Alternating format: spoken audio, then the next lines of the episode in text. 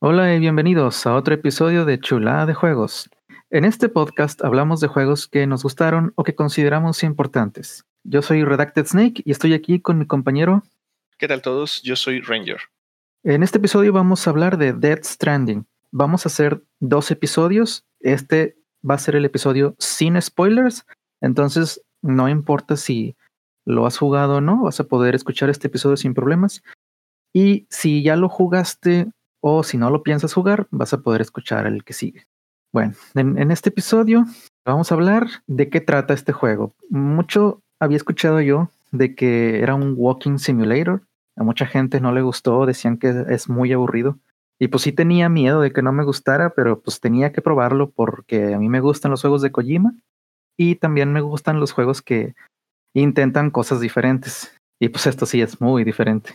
Sí, yo también tenía el mismo miedo de que creo que tuvo al principio malas reseñas, pero me eché, revisé las reseñas ahora de Metacritic y OpenCritic y realmente le fue bastante bien al juego. O sea, fue como que al principio hubo una reacción un poco negativa al, al gameplay, a lo que tenías que hacer.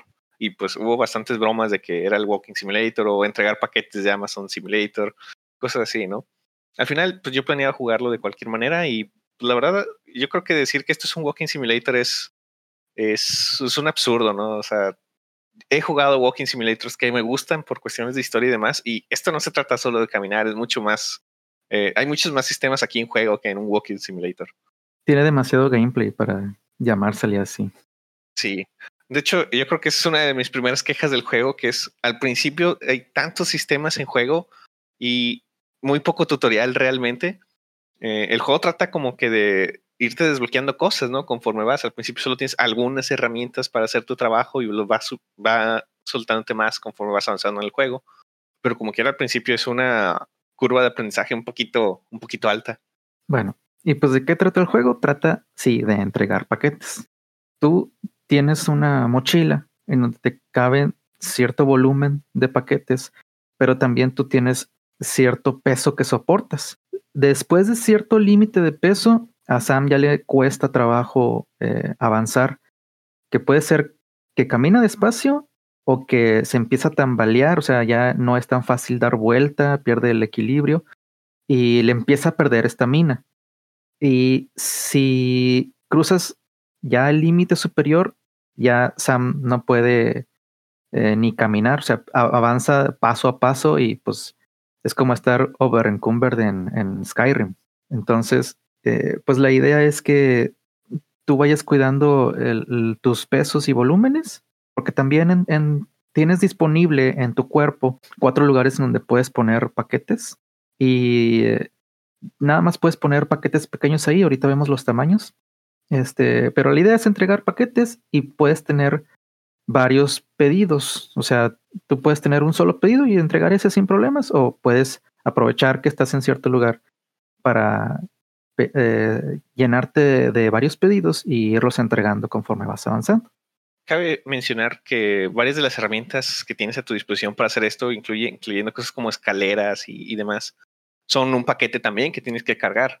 Entonces tienes que tienes que prepararte antes de salir pensando qué herramientas podrías utilizar, que son paquetes que tienes que crear y los paquetes que de verdad tienes que entregar, ¿no? Entonces, quieres ir lo más ligero posible para, para poder moverte fácilmente, pero no quieres llevar tan pocas cosas que te encuentres de repente con un obstáculo y no tengas herramientas para, para librarlo o que lleves muy poquitos paquetes y que realmente no valga tanto la pena hacer el recorrido que vas a hacer.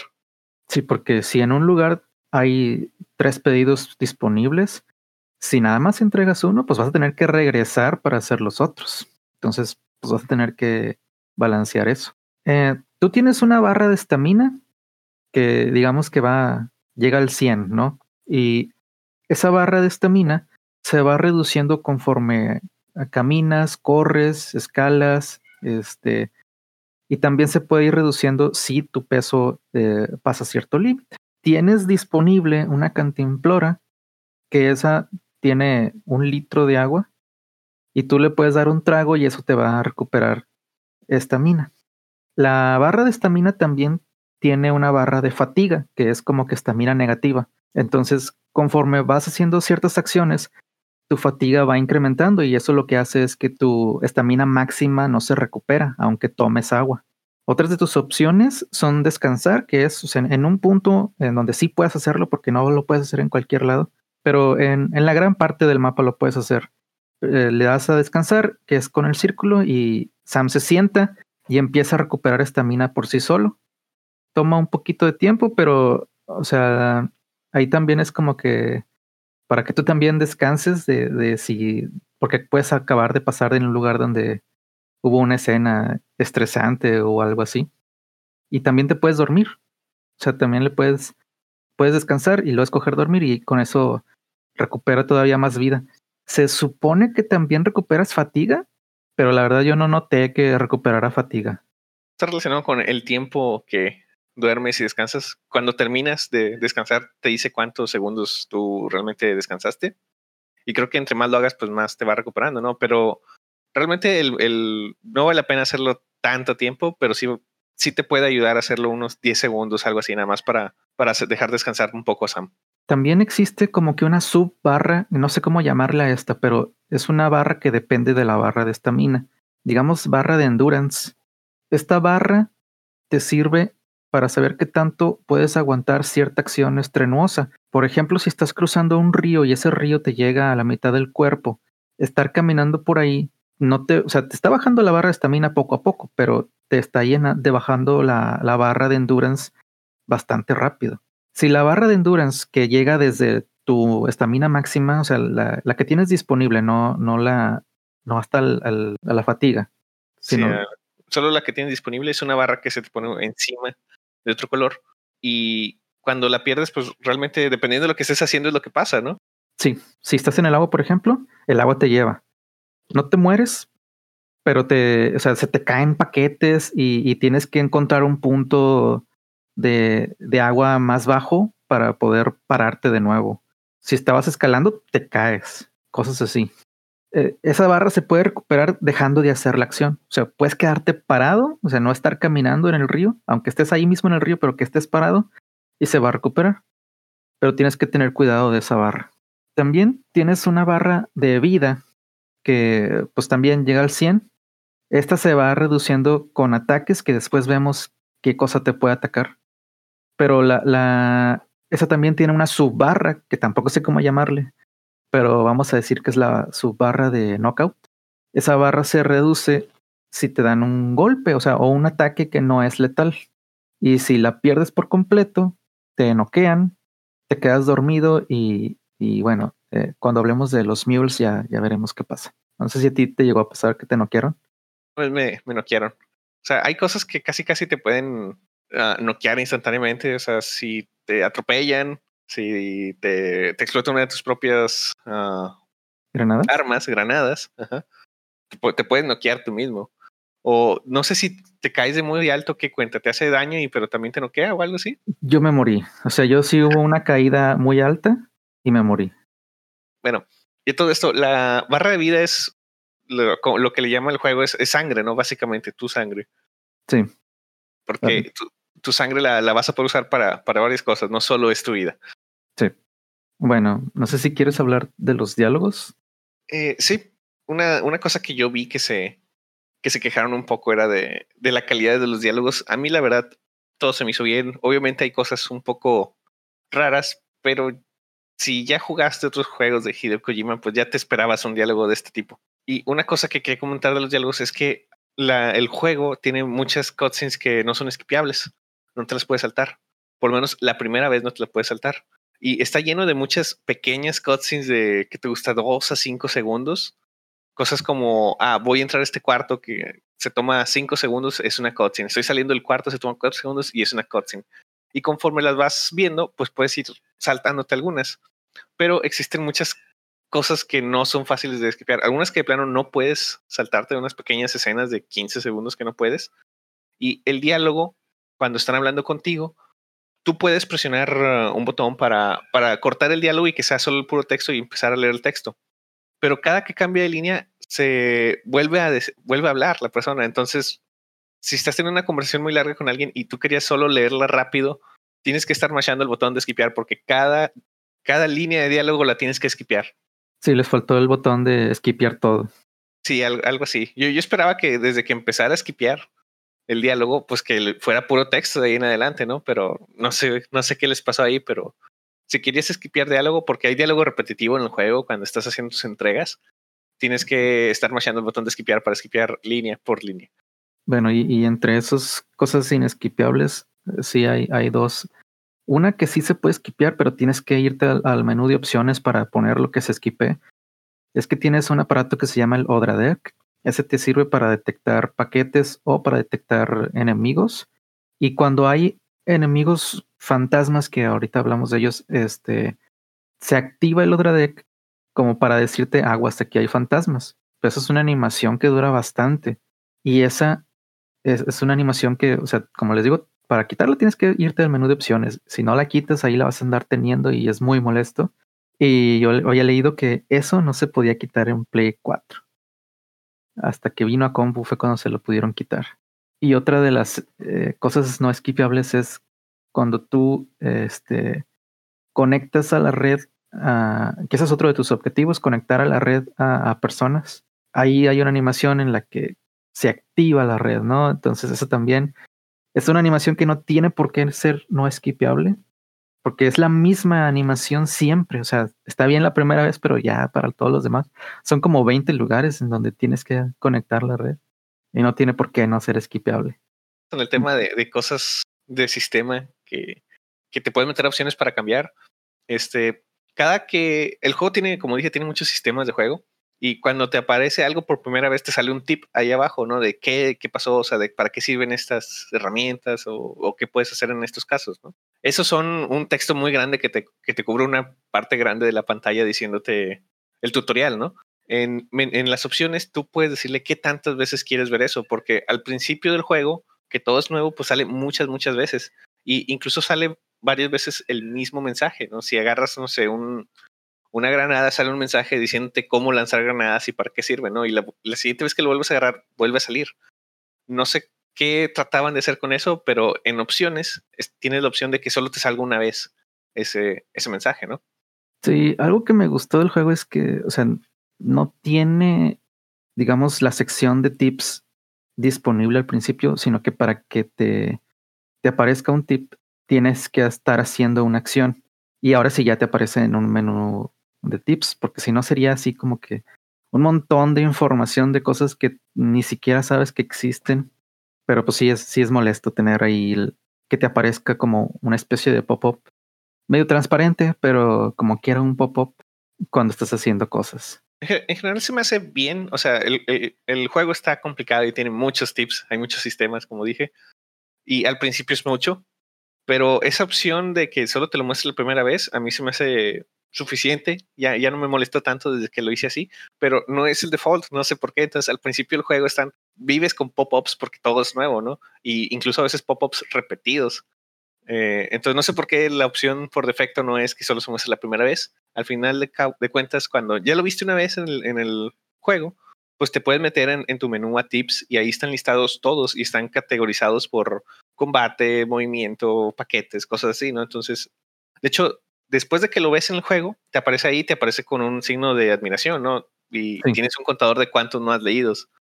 Sí, de ahí te dice como que tips nuevos, ¿no? Entonces tú ya los puedes buscar de que, o sea, yo ya había leído tantos y a ver cuál me salió. Si es que no le puse atención cuando, cuando salió, ¿verdad? Sí, porque muchas veces, particularmente en combate, la primera vez que estás en combate y te caen estos tips de estas son las granadas y así funciona, ¿no? Pues estás en combate y no tienes mucho tiempo de leerlos, pero están ahí en ese menú para que los leas. Yo me imagino que por esto de que ah, pues, se te puede pasar algún mensaje, por eso duran tanto tiempo en, en pantalla y por eso salen varias veces.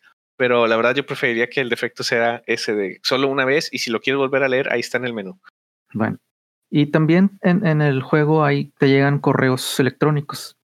En esos correos, ah, la mayoría yo sentí que no te aportaban nada, o sea, era como que o te daban las gracias o te querían dar tantita historia, pero siento que, o sea, la historia chida te la dan en las entrevistas. Los correos, algunos tienen cosas marcadas en amarillo que son importantes. Entonces lo que yo hacía era nada más buscar las cosas en amarillo y ya, ¿verdad?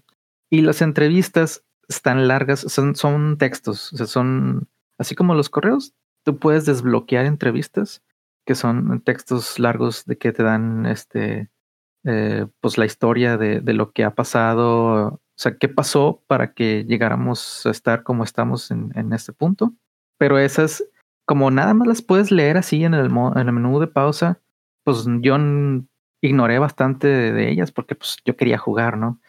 Entonces sí, como que sí le faltó un, un modo en el que tú pudieras escuchar las entrevistas así como pasaba en el Metal Gear 5, que podías escuchar cintas mientras tú jugabas. Sí, yo también extrañé eso. Yo sí leí todo, leí todos los mails y todas las entrevistas que me llegaron. No es tanto texto, o sea, realmente ni siquiera sé por qué me molestaba tanto de que, ah, bueno, sí sé, porque estoy jugando un juego y de repente es como que, eh, espérate, detente y lee estos cinco párrafos de, de historia, ¿no? O sea, pero no estaba haciendo esto, yo quería seguir jugando también, ¿no? Y si es historia importante, ¿por qué no me la dices en, en algo que no sea un texto? Entonces, yo creo que Kojima siempre ha abusado de, de conversaciones muy largas en texto para, para contar un poco de su historia y de sabe, tener un poco de contexto del mundo porque realmente en mails ah, te llegan algunas cosas importantes, pero la mayoría de los mails son como un poco de la, historia de los sidequests, ¿no? De los personajes que has encontrado a lo largo del camino y que siguen platicando contigo por, por mail. Sí, pero también algunos son molestos porque son gente que dice, ah, yo no confío en, en tu compañía, ¿no? Y, y es como que, ok, no necesitaba saber eso. Sí, está un poco, no sé cómo llamarle, pero llegaste con una persona que no quiere ser parte de la red, que ese es parte del objetivo del juego, convencerlos de que se unen a, la red para estar todos juntos. Y pues hay gente que no confía en eso, ¿no? Y te manda correos diciéndote, no, no confío en eso. Y haces tres o cuatro más encargos para él y ya te va a decir, ah, bueno, pues sí. Y, se te une. todos estos pudieron haber sido, o me hubiera gustado que, porque cuando entregas paquetes y lo recibe una persona, realmente tienes bien poquito diálogo. De hecho, Sam no les contesta. Básicamente están hablando ellos solos. Entonces, si querían meter todo este texto, todas estas conversaciones que las metieron por correo, pues me hubiera gustado que hubieran metido algunas ahí en cuando tú entregas paquetes, ¿sabes? Sí. Ahí pudo, Sam pudo haberles contestado algo. Eh, Sam es muy, muy callado durante gran parte del juego. O sea, solo entrega el paquete, te dan las gracias y te vas. Tú no les dices nada. Y la otra cosa es que, pues lo que dijiste, ¿no? pudieron haberle puesto audio a esto, particularmente los correos porque a veces tú estás haciendo algo, estás, vas por el mundo llevando algún paquete y pues te llega un correo, ¿no? Bien podrías ponerlo ahí a que se escuche el audio del correo mientras vas caminando, mientras estás haciendo lo que estés haciendo, ¿no? Y sería algo que hacer mientras estás llevando tus paquetes. ¿Quieres hablar del HUD? Sí, un poco. Acerca de la interfaz de, del juego. El juego está muy bonito y tiene paisajes muy padres. Y como tal tiene una interfaz muy minimalista, ¿no? Solo es un, en tu parte inferior izquierda, de hecho, están ahí los datos y todo lo demás está libre. Y es importante que esté libre porque parte del juego, o sea, caminar es difícil. Estás en un, hay ríos, hay piedras, hay montañas, hay colinas. Entonces tienes que poner atención a lo que estás haciendo. Literal, si tú ves que hay una piedra ahí y pasas corriendo, te vas a tropezar porque te tropezaste con la piedra. Entonces es importante que tengas una vista muy clara de lo que está enfrente de ti, ¿no? Y por eso me imagino el, la interfaz es tan minimalista. De hecho, yo, mi queja es que podría ser todavía más minimalista, porque las cosas que siempre son visibles para ti son los shortcuts de los menús. Básicamente con, tu, con el control D-pad puedes abrir un menú a ver qué tienes equipado y eso está siempre disponible con un iconito que te dice, ah, para la derecha son armas, para la izquierda son cosas como tu cantimplora, cosas que puedes usar para recuarte vida, para arriba, para abajo creo que es dependiendo del menú y para arriba es tu equipamiento, o sea, te puedes poner una gorra, te puedes poner lentes, cosas así, ¿no?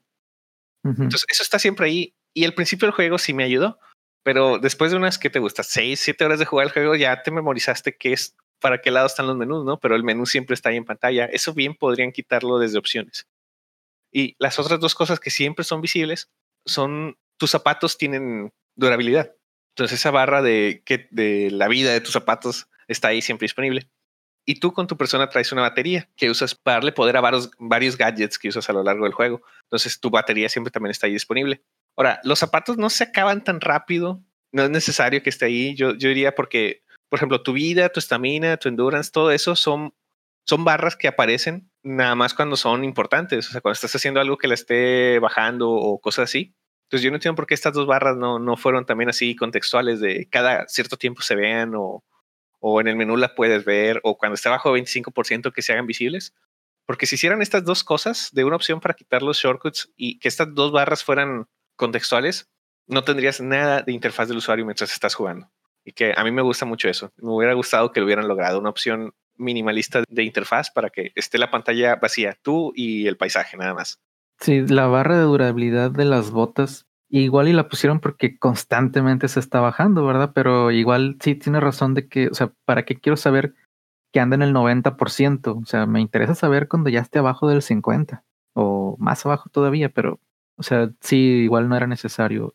Que de hecho, tiene, un marcador ahí de la mitad de la barra y no, no, sé si a partir de ahí o, abajo 25% la barra es azul, pero se pone naranjita y creo que abajo de 10% se pone roja o algo así. Entonces ya, ya tenías ahí una forma de, de ver realmente cuando es importante saber que se te van a, romper los zapatos. Sí, lo que yo sí hubiera querido es un botón, o sea, por ejemplo, el L1 que, que te sirve para, para ver hacia adelante en primera persona. O sea, mínimo ahí que te pongan todo, ¿no? O sea, que, que sí pueda ver yo mi estamina, porque si, si nada más estoy caminando, no se está perdiendo estamina.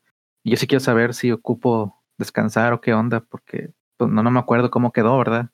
Sí, yo, yo nunca tuve tanto problema con que la estamina no fuera visible en todo momento. O sea, porque realmente cuando me acaba mi estamina es porque estaba haciendo algo complicado, ¿no? Cuando estás en las montañas, cuando estás escalando, ahí y ahí te la muestran.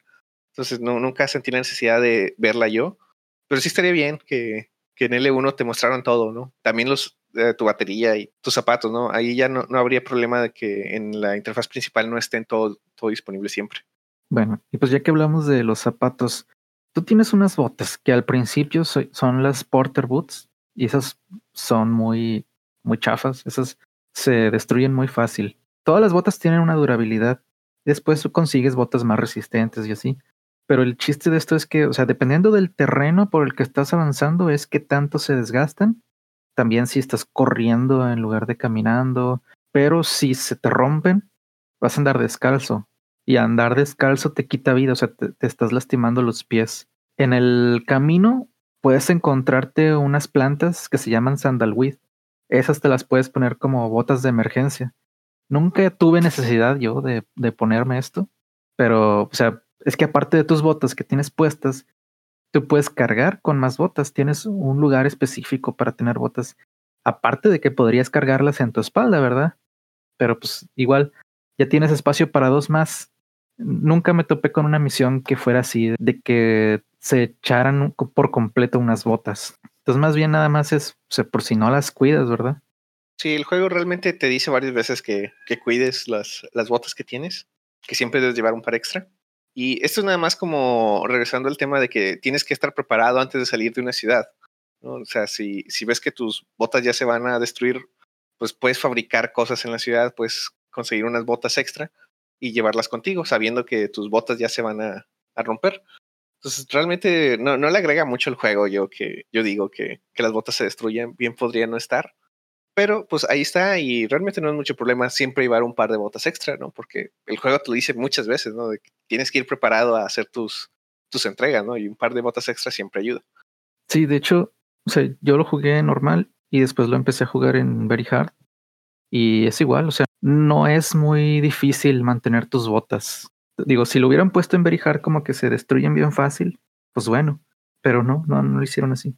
Y bueno, eh, en el mundo hay, todos están esparcidos, o sea, hay ciudades pequeñas y también hay personas, o sea, familias que están viviendo en cierto lugar. Entonces, no es, digamos, no hay unión en todo el país. Esto es en Estados Unidos, ¿no? Entonces, la idea es que tú vas a entregar paquetes porque la gente no sale. O sea, desde donde viven, nadie sale más que las personas que son los que entregan paquetes.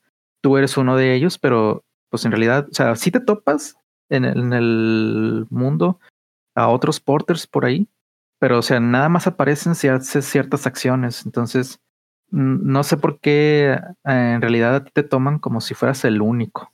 Pero la idea es, eh, tus acciones, el andar entregando paquetes son importantes porque nada más, nadie más lo puede hacer.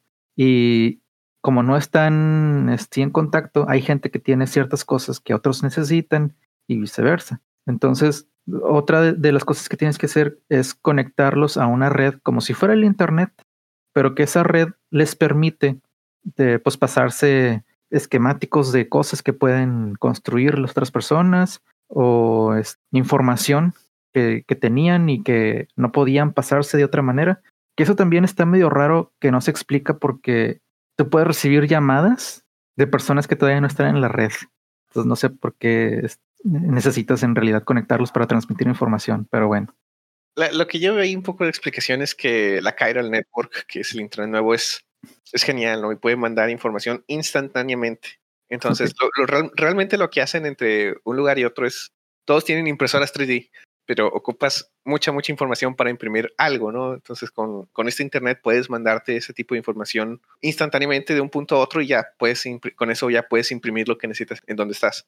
Algunas cosas, no todo se puede, se puede imprimir. Cosas como medicinas o componentes orgánicos no pueden, no pueden imprimirse y ahí, ahí es donde entras tú, ¿no? O sea, tú les llevaste material, materia prima, les llevas cosas como medicinas y cosas así. Entonces, e, ese es tu trabajo como, como una entrega paquetes, ¿no? De cosas que ellos no pueden hacer. Bueno, y una parte importante del por qué la gente no sale es el timefall. El timefall es lluvia, pero es una lluvia que si lo que toque lo envejece, o sea, acelera enormemente la velocidad por la que pasa el tiempo. Entonces, por ejemplo, ves que cae en la tierra, sale una flor y se muere. O sea, como que vivió toda su vida esa flor también si en, un cinema te cae una gotita en la mano y se ve que esa parte de la gotita ya se ve viejo a tu mano. Entonces, eh, pues eso es bien mortal. Tú obviamente tienes este un traje que te cubre todo, pero pues sí, o sea, esa es una de las razones principales. Lo bueno de, de esta lluvia es que una vez que toca algo y, hace su efecto, ya se convierte en agua normal. De hecho, se supone que cuando está lloviendo tú puedes recuperar agua de tu cantimplora.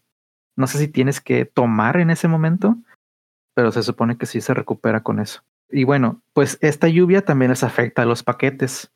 Entonces, los paquetes tienen dos barras de vida. La vida del producto que tienes que está dentro y la vida del paquete.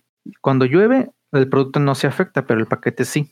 Entonces, el, la durabilidad del paquete afecta qué tanto daño recibe el producto cuando te caes porque te puedes caer, o sea, ya sea que, que perdiste el balance o que te tumbaron, y pues los paquetes van a recibir daño, tanto lo que los cubre como lo de adentro. Mientras más dañado esté lo que los cubre, más daño van a recibir lo de adentro y a ti eh, te califican con eso cuando haces una entrega. Obviamente se supone que, o sea, si, si tiene mucho daño, significa que les llevaste ya un, una cosa rota que ya no les sirve, ¿verdad? tienen un porcentaje de daño y, se, y todas las este, entregas te dicen como de condición de que quiero que me llegue con menos del 50% de daño, por ejemplo. Y ya te dan una calificación en base a eso. Quieres hablar de los diferentes tipos de paquetes que entregas, ¿no? Ah, sí. Bueno, los paquetes tienen cuatro volúmenes y cada uno puede tener diferentes eh, pesos. Eh, están los, los paquetes pequeños, que son unos cajitas chiquitas, digamos, o sea, si, si, lo, si le, para que se imaginen más o menos, el, el tamaño es, es como un cuadrado de 1.5 de 1.5 por 2. No estoy hablando de centímetros, o sea, estoy hablando de unidades. O sea, suponte que fueron 15 centímetros por 15 centímetros por 20 centímetros. Es un paquete pequeño. Esos te los puedes poner en el cuerpo en cuatro partes. O sea, tienes en los hombros y en las piernas espacio para ponerte paquetes pequeños. También los puedes llevar en la espalda, pero o sea, puedes aprovechar que, que en, las partes del cuerpo los puedes llevar porque ya medianos ya no caben ahí. Por lo general los paquetes pequeños pues van a ser o las botas, una bolsa de, de sangre, granadas, pues cosas que, que no van a ser de parte de, un envío normal. Son más como equipamientos chicos. Y luego los medianos, que esos digamos que fueron de, si, si los otros fueron de 15 por 15, este es de 15 por 30 por 40. O sea, es del doble del tamaño que uno pequeño. Esos paquetes medianos obviamente pesan más que los pequeños y por lo general van a ser los equipamientos. O sea, por ejemplo, las escaleras, las anclas, los paquetes de construcción y así. Eh, luego están los largos, que es como si fueran de 20 por 30 por 40. que esos son o sea, más altos que los paquetes medianos. Y luego el extra largo, que es como si fuera de, de 30 por 30 por 40 más o menos. Y esos, o sea, todos los paquetes que, que, que mencioné pueden tener un tamaño variable. O sea, puede ser que un extra largo pese 80 kilos o puede ser que pese 120 kilos, ¿no? O sea, ya depende de qué es lo que están teniendo. Pero ¿para qué menciono estos volúmenes? Porque a ti te cabe un cierto volumen. O sea, tú en tu espalda puedes llegar a tener como que una torre de, digamos, ¿qué será? Unos dos metros, tres metros, entre dos y tres metros más o menos. Entonces a lo mejor tú puedes cargar más peso, pero si ya sobrepasaste el volumen, ya no puedes cargar nada más. Entonces también tienes que cuidar eso porque a lo mejor aceptaste un pedido que en total pesaba muy poco, pero en volumen era un mucho. Entonces, este, pues ya al, momento de ponértelo te das cuenta que no, no te lo puedes llevar porque llevabas. particularmente cuando son cosas que tienes que llevar en la mochila y ya está muy alta la torre de cosas que llevas, aunque no sea mucho peso, cuando das vuelta te, te vas por un lado, te vas para otro. Entonces eso lo hace de, de que si llevas más, es bien difícil caminar. O sea, tienes que ir caminando. Si corres, te vas a ir por un lado para otro y es complicado. Sí, de hecho, ahorita es bueno mencionar que en el menú de pausa te puedes irte a una opción que se llama cargo y ahí hay una opción de acomódamelo automáticamente. Y eso lo que hace es balancear el punto de gravedad lo mejor que puede para que no andes tambaleándote tanto, no pierdas tanto el control. Y pues tú puedes decidir, o sea, yo quiero que en mis hombros esté esto, pero no sé si hay manera de decir, yo quiero que en mi espalda esté primero esto y luego esto. ¿Y por qué importa que esté primero algo y después algo? Por lo del centro de, gravedad y porque lo que está primero, o sea, lo, lo, lo que está más abajo, está resguardado más por la mochila. O sea, la mochila no te tapa arriba. Entonces, lo que está atrás de ti por lo general no se va a caer. O sea, lo que se va a caer cuando tú te caigas va a ser lo que está arriba de la mochila.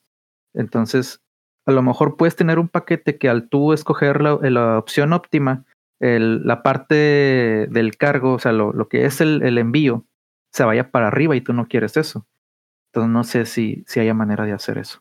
No, si ya hiciste el automático, ya está así. Tienes que hacer un poco de maromas de, o sea, puedes, eh, ahí en la misma opción de cargo puedes dejar cosas en el piso. Entonces, una cosa que puedes hacer es dejar algo en el piso, acomodarte como puedas, y después ya nada más agarrar es en el piso, porque lo que va a hacer es ponerlo mero arriba. Pero tú agarrarlo manualmente, o sea, tú decir, ah, yo quiero primero esto y lo agarro, y así. Sí, tienes que hacerlo a mano. O sea, sí podrías, no, si dejas todo en el piso y luego vas uno por uno agarrándolo en el orden que quieres, lo puedes lograr, pero la mayoría de las veces vale más la pena, o sea, nada más es uno o dos paquetes que tú quieres que estén súper protegidos, porque hay paquetes con, con algunos requerimientos especiales de entregar. Ah, sí. Hay algunos que te dicen, no quiero que se moje, y si en tu camino hay un río y no hay un puente, o sea, ahí te conviene que el, que el paquete esté arriba, porque lo, lo más probable es que se moje si está abajo.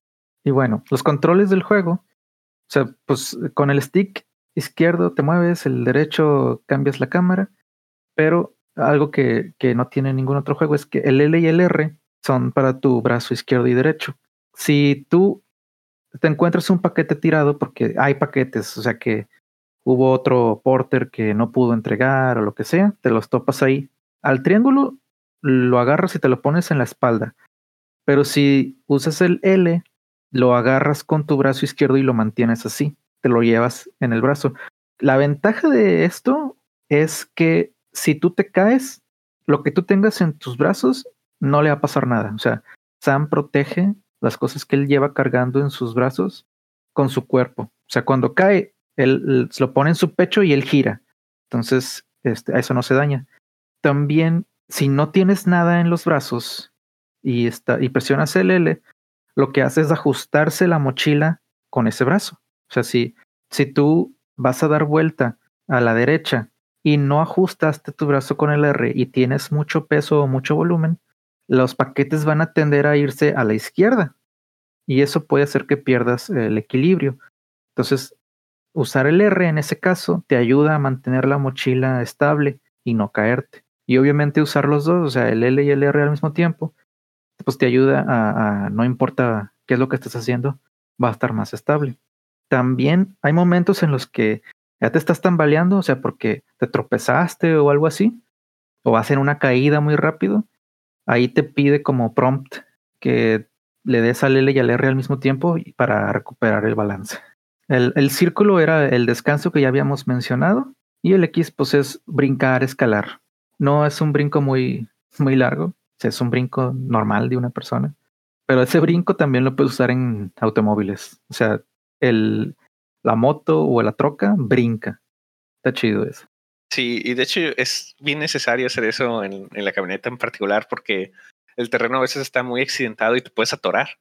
Sí, puedes caer entre dos piedras o puedes estar muy angosto el lugar y atorarte. Y lo que puedes hacer es empezar a saltar con, con, la camioneta y a ver si te puedes salir de ahí.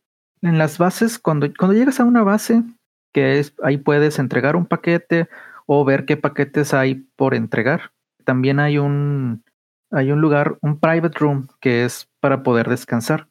Cuando tú entras al private room, se recupera toda tu estamina, te llenan la cantimplora, también tu vida se recupera y tienes un, una regadera, un baño, donde tú puedes este, bañarte, puedes hacer del uno y del dos. Porque en el juego puedes comer y tomar, o sea, la cantimplora tomas, pero también te encuentras unas cosas que se llaman cryptobiotes. Esos te recuperan vida, pero pues te los comes. Entonces, no sé qué pase si, si Sam se queda mucho tiempo sin, sin hacer del baño. No sé, yo tampoco sé la verdad, pero el juego es así exageradamente realista en esto. O sea, cuando estás en tu, en tu cuarto privado descansando, tú tienes que manualmente ir, me voy a ir a bañar o voy a ir a hacer del baño, ¿no? tienes que hacerlo de vez en cuando. Y de hecho hasta hay beneficios para hacerlo, porque cada que usas algo del, de tu baño, se generan granadas con, con eso. Sí. Granadas que, que, tienen un uso muy particular que, que ya mencionaremos cuando hablemos de enemigos.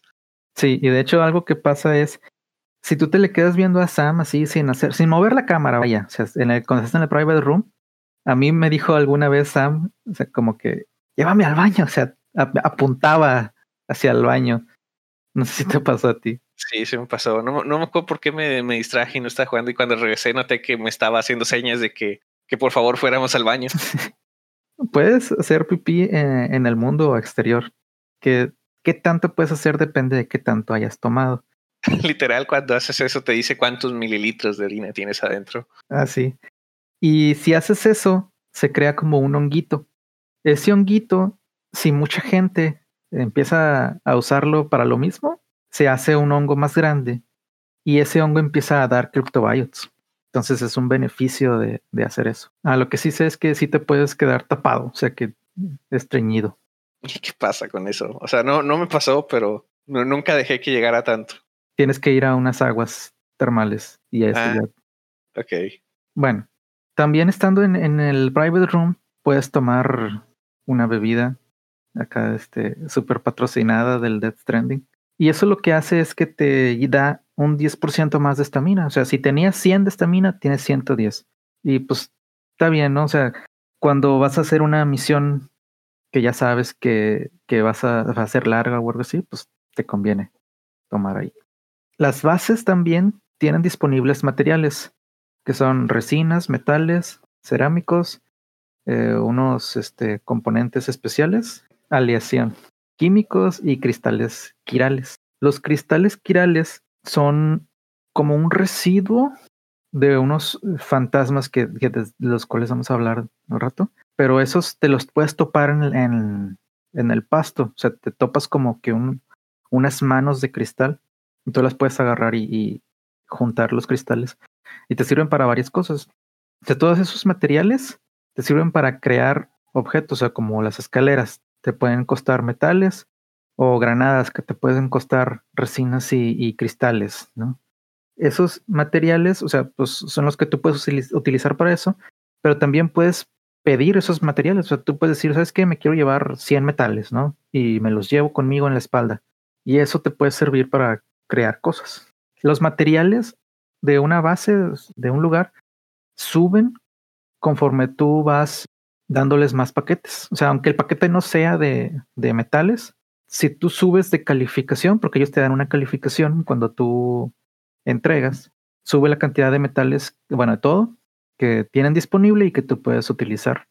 Esta calificación no es así como tal una calificación como de Amazon, por ejemplo, que recibes un paquete y le das cinco estrellas porque estuvo muy chido, sino que es como que una afinidad que vas teniendo. O sea, tu primer envío vas a llegar a dos estrellas, ¿no? Pero nunca vas a bajar de dos estrellas. O sea, vas a, conforme vas enviando paquetes, estén buenos o estén malos, va a subir o poco o mucho hasta llegar a cinco estrellas. Y mientras más estrellas tengas, más este, materiales tienes disponibles. Tú en el mapa puedes poner signos, hay bastantes signos, o sea, hay signos que dicen direcciones, signos que son para solicitar cosas, como que pedir materiales, signos como de, de, apoyo, o sea, que te dicen échale ganas, y si los tocas te recuperan estamina, y tú los puedes poner donde tú quieras, y la gente los va a ver en sus playthroughs, no te van a ver a ti, pero sí van a poder ver tus signos y les pueden dar like. Cuando tú le das like a, algo que es de alguien más, ellos van a recibir ciertos likes y como que va a haber una cierta afinidad de entre ustedes dos. Tú también le puedes dar like a cosas de él. Y eso hace que objetos que hayan puesto entre ustedes sean más visibles entre ustedes. O sea, suponte que él puso tres escaleras, ¿no? Es posible que tú nada más veas una. Entonces, mientras más likes le des a algo de alguien, es más probable que veas las tres escaleras. Y a ti, pues, que te den like a ti también funciona para eso. Entonces, a ti te conviene hacer cosas útiles, ya sea signos o objetos, que le sirva a la gente para que la gente le dé like. También le puedes dar like aunque no te haya servido, ¿verdad? Pero, pues, por lo general va a ser de que si ves que algo es útil ahorita, lo más probable es que siga haciendo cosas útiles después. Bueno, ahora sí hablamos de objetos. Existe una escalera que tú puedes construir en las bases, que tú la puedes poner en donde tú quieras y pues el objetivo obviamente es este, subir, o sea, para no tener que escalar en una montaña donde no puedes escalar, pones una escalera y tú subes, ¿verdad? Pero también se puede usar como un puente. O sea, si, si tienes, digamos que un hoyo en medio y tú tienes que cruzar, puedes poner una escalera que llegue de punto a punto y pasar por encima de la escalera. En sí la escalera es de lo más útil que existe en el juego, porque para ponerla no ocupas estar en la red y la van a poder ver independientemente de dónde esté. Y lo que sí, yo creo, espera, yo creo que hay que hablar de, del mapa para que tenga sentido de e, esto de las de los objetos, porque el mapa está dividido en, secciones, bastantes secciones. Y cuando tú llevas, los conectas a la red, pues toda esa sección ya está disponible, puedes ver el mapa, pero parte del mapa puedes ver cosas que han hecho otras personas en línea en el juego, ¿no? Entonces ahí es cuando puedes ver todo lo que, lo que hayan construido, puedes ver escaleras que, que puso alguien más, puedes darle like. Y varias de las cosas que puedes construir necesitas que estés conectado. Entonces la primera vez que pasas por un lugar, el lugar está, no tienes el mapa, no sabes por dónde vas y no hay, no hay construcciones hechas. Entonces tienes que llegar a desbloquearlo primero antes de poder empezar a, construir ahí y ver lo que los demás están haciendo. Sí, con lo que les decíamos de, que meterlos a la red. O sea, el, mapa tiene secciones en las que si tú conectas a la red cierto punto, cierta área del mapa está disponible ya con la red y, y eso es que puedes ver las cosas que han hecho los demás hasta tu nivel. Porque, por ejemplo, si tú estás en una parte donde ya puedes poner cierto tipo de objeto, pero no otro, vas a poder ver el primer tipo de objeto, pero no el otro hasta que ya lo tengas tú disponible para crear. Entonces, es, la primera vez que vayas a un lugar, o sea, cuando llegues a un destino al que nunca has ido, la primera vez siempre va a ser difícil porque no vas a tener nada de ayuda. Ya a partir de que lo conectes a la red, ya vas a poder ver las cosas que hicieron los demás para llegar más fácil y ya va a ser más fácil para ti llegar ahí siempre y cuando tengas esas conexiones, ¿verdad? Siempre y cuando eh, hayas dado like, te hayan dado like, vas a poder hacer eso. También si, si pirateaste el juego o lo jugaste offline, pues ni modo, ¿verdad? No vas a tener nada de ayuda. Va a ser muy difícil el juego. Bueno, es componente de. Bueno, el juego tiene como que un componente de cooperativo online. No interactúas con personas directamente, pero el hecho de que esté conectado y veas a los demás te ayuda mucho porque de repente estás en, las montañas, por ejemplo, y te encuentras alguna escalera o un puente que alguien más puso y e, eso puede ser la diferencia entre llegar bien a tu destino y no llegar. Sí, lo que se te rompan las cosas y así. También tienes algo que se le llama el chiral bandwidth. Eso es qué tantos objetos puedes poner. En el caso de las escaleras, no, ocupas un chiral bandwidth, pero para otros objetos que ahorita, ahorita les platicamos, todo te cuesta cierto bandwidth. Entonces no puedes andar poniendo todo lo que quieras. Tienes que poner lo que se te haga más útil para que no te lo acabes. Conforme vas conectando más cosas y subiéndoles las estrellas, tu chiral bandwidth va a aumentar y vas a poder poner más cosas. Otro de los objetos eh, son las anclas. Estas te sirven para escalar, pero siempre y cuando tú ya hayas llegado arriba primero. O sea, tú puedes poner una ancla, se, se pone en el piso y tienes una cuerda y con la cuerda puedes bajar. Y ya esa cuerda la puedes usar después para subir. Pero pues la primera vez que, que pasaste por ahí, pues cómo pones el ancla, o sea, tienes que haber subido primero. Entonces, estas, cuando tú usas un ancla, o sea, más bien cuando la pones, andas, tienes que pensar en a quién le va a ayudar, o si es que tú estás bajando, ¿verdad? A lo mejor tú la estás bajando y, pues te sirve a ti para bajar, pero por lo general es, la pongo para que le sirva a alguien más. Lo único malo es que sí, o sea, el cómo se pone la cuerda, sí está medio mal programado, porque yo he visto anclas que tanto yo he puesto como que alguien más ha puesto y que la cuerda está como que amarrada arriba, ¿no? O sea, como que no bajó la cuerda. Y eso no depende del que la puso, porque si yo he puesto una cuerda bien y la avientas, ¿no? O sea, la tiras para atrás y queda apropiada para que alguien la pueda usar, pero vuelvo a pasar por ahí y está arriba. E, eso no sé si sea también del online, porque ya es que cuando terminas de subir, tú tienes que soltar la cuerda y la avientas, ¿no? Pero alguien podría aventarla mal a propósito, ¿no? No, porque yo sí, yo la aventaba bien y mis cuerdas estaban mal. Ah, pues no sé si alguien usó tu ancla en su mundo y la queda en el estatus que él la dejó, ¿sabes? Ah, bueno, no, no sé. No, sé, no sé si eso sí pase, pero en general las escaleras y las anclas son las herramientas más básicas para subir obstáculos y son útiles, pero ya después que tengas esas herramientas ya casi no las usas, aunque las escaleras siempre te pueden sacar de un apuro. Yo recuerdo cruzar ríos muy anchos con dos escaleras, ¿no? De, de, un punto del río, una piedra en medio del río y de esa piedra al otro tramo del río, ¿no? Entonces siempre valía la pena llevar escaleras y algunas anclas, porque no, no pesan mucho, así que es fácil llevarlas. Sí, lo recomendado es, vas a un lugar nuevo, llévate perdido tres escaleras, o sea, está casi seguro que te van a servir. Otras cosas que puedes crear son PCCs. Los PCCs son un paquete mediano que te sirve para crear estructuras. Al principio lo único que puedes crear es un postbox, que es un lugar para tú depositar objetos. Si tú tienes paquetes y estás camino a un lugar, tú puedes dejar ahí paquetes que no te sirven en ese lugar. O sea, por ejemplo, ibas de punto A a punto B y en el camino te topaste paquetes cuyo destino es el punto A. En lugar de regresarte al punto A, puedes poner ese paquete en un postbox dejarlo ahí y cuando tú ya hayas entregado el paquete B y te regreses, pasas por el postbox, agarras el paquete A y, ahora sí lo entregas. Otra cosa para lo que te sirve es, si vas a pasar por un lugar donde ya sabes que hay peligro, puedes dejar ahí tus paquetes para que no se dañen. Ahora sí tú lidiar con el peligro y regresar por él.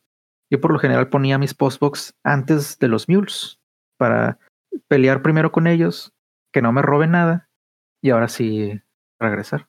Y en general el Postbox también tiene otra función que es un que es online, en el cual tú puedes donar cosas que, que no uses. Si te das cuenta que hiciste tres escaleras, pero el lugar al que fuiste realmente no ocupo muchas y solo las estás cargando, tú podrías donar esas en, en Postbox, ¿no? Y otros usuarios podrían ver ese Postbox y ver cosas que tú donaste y a lo mejor a ellos sí les sirve. Sí, también puedes dejar encargados paquetes. O sea, en el mismo ejemplo que yo dije, ese paquete A tú puedes dejarlo en el postbox, pero con la instrucción de que alguien más lo entregue. Entonces desaparece de tu mundo, pero alguien le aparece en su postbox y él lo puede agarrar para entregarlo. Y eso te da likes a ti y a él. Bueno, eh, otra estructura que puedes crear con PCCs es un Watchtower, que es eh, una estructura para poder ver de lejos y que te marca las cosas que hay en el mapa. O sea, si hay cryptobiots, si hay cristales girales, si hay paquetes, cosas así, te los marca. Entonces, al principio a mí me sonaba muy útil, pero ya, la verdad es que ya después ya ni me interesó. O sea, con el puro Draderk, que de hecho hay que hablar del Draderk, me era suficiente. Y yo, yo los Watchtower realmente nunca las, las hice yo, porque no, no se me hacían muy útiles.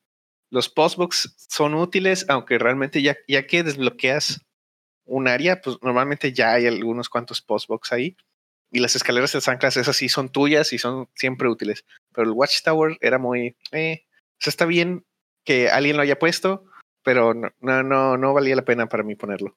Bueno, eh, lo, lo, algo más que puedes crear es un puente. El puente, pues obviamente te sirve para llegar de, un punto a otro cuando hay algo en medio que te puede estorbar, que puede ser, o sea, vacío, o sea, una caída, o puede ser un río, porque pues el río, si vas a pie, pues es estrenuoso, y si vas en, en una moto o un carro, les puede consumir mucha batería o ah, lo puedes perder, o sea, dependiendo de la profundidad del agua. Pero el puente no nada más ocupas el PCC, ocupas aparte 800 metales. Y 800 metales, pues pesan 80 kilos y te ocupan bastante volumen. Entonces, por lo general, no vas a andar cargando con 800 metales. Entonces, eh, aquí, por lo general, vas a tener que depender de que alguien más te ayude a construirlo. O sea, yo sí me hice un par de puentes así yo solo, porque pues no me iba a esperar, ¿verdad? Porque tú haces el puente y luego más tarde a alguien le va a aparecer y, pues a ver si él ayuda o no, ¿verdad? Tú puedes llevarte tus 200 metales, crear el puente, ponerlos, pero quién sabe cuánto se tarde en construirse, ¿verdad? Porque también, pues a la gente puede no importarle o a lo mejor ni siquiera verlo. No, ver, no ven tu puente y pues no, no te van a ayudar. Y también puedes crear un generador. Este generador va a dar electricidad en cierto radio y ahorita, pues en realidad no había nada que costara batería, pero cuando te ah, creas tu primer generador, hay una moto que te encuentras, pero esa moto no tiene batería, entonces no te sirve de nada. Ya con el generador ya puedes eh, usar esa moto y el generador también te va a servir para otras cosas. Hay, equipamiento que te cuesta batería y pues las trocas que, que, puedas tener por ahí también. Otra cosa que puedes crear con el PCC es un Timefall Shelter, que es como que una sombrilla gigante, o sea, es para protegerte de la lluvia. Ese Timefall Shelter, aparte de que te protege, o sea, tú te puedes quedar ahí y dejar que pase la lluvia, te recupera vida de los contenedores. Entonces, también, o sea, pues si andabas en la lluvia, pues por lo general vas a tener daño en tus contenedores y te sirve para eso. Hay lugares en donde la lluvia no para. Entonces, eh, igual el Timefall Shelter, pues no va a ser para, para quedarte ahí, pero sí te va a dar un paro en lo que estás pasando. Sí, te puede ayudar a, te puedes realmente parar a descansar tú como persona ahí y aprovechar que te va a recuperar tus paquetes, ¿no? Entonces, sí, el Timefall Shelter es el, uno que se me hace bien útil en todos lados. O sea, donde esté, puedes pasar, recuperar un poco tus paquetes y continuar. Pero ¿sabes qué se me hizo raro? Nunca vi un Timefall Shelter en un lugar útil. O sea, los veía en lugares donde, ok, puedo pasar y recuperarme, pero, o sea, como que alguien lo puso en un momento en que llovió ahí, pero no es un lugar en donde llueva así constantemente. O sea, no veía Timefall Shelters en donde había BTs, por ejemplo. Y ahí sí eran necesarios.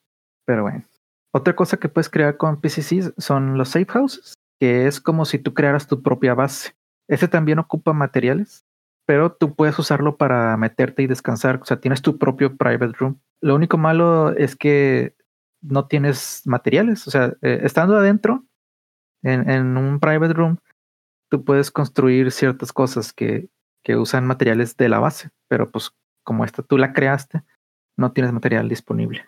Y de hecho cuesta bastantes materiales. También va a ser así como el puente de que vas a depender de que alguien más te ayude a construirlo. Pero las safe houses son útiles porque también te pueden servir en el futuro para hacer fast travel. Puedes hacer fast travel entre bases y tus safe houses y safe houses de alguien más sirven como puntos de fast travel. Y ya por último, la última estructura que puedes hacer es un zipline, que es una tirolesa y siempre y cuando haya otra tirolesa en un rango de 300 metros o 350 si es que está mejorada, tú puedes viajar de un punto a otro siempre y cuando estés a pie. Y va a ser un viaje rápido y sin problemas. Y puedes conectar varias, o sea, puedes hacer una tirolesa cada 300 metros para viajar rápido de un punto a otro. Y eso te sirve bastante, especialmente en las zonas montañosas. Porque en zonas en donde está plano, pues igual y puedes agarrar un carro o una, moto y, viajas suficientemente rápido. No tanto como las tirolesas, pero sí viajas suficientemente rápido como para no necesitarlas. Pero en las montañas sí es un problema, entonces ahí sí te sirven bastante los zipline. Otra cosa es que en los lugares planos, hay, en el mapa, particularmente el, mapa más grande, que es el mapa del centro, la región central, puedes hacer carreteras.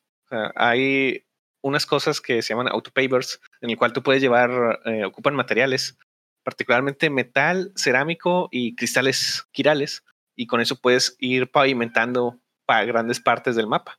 No a todos lados, pero la parte más plana del mapa puedes tener una carretera.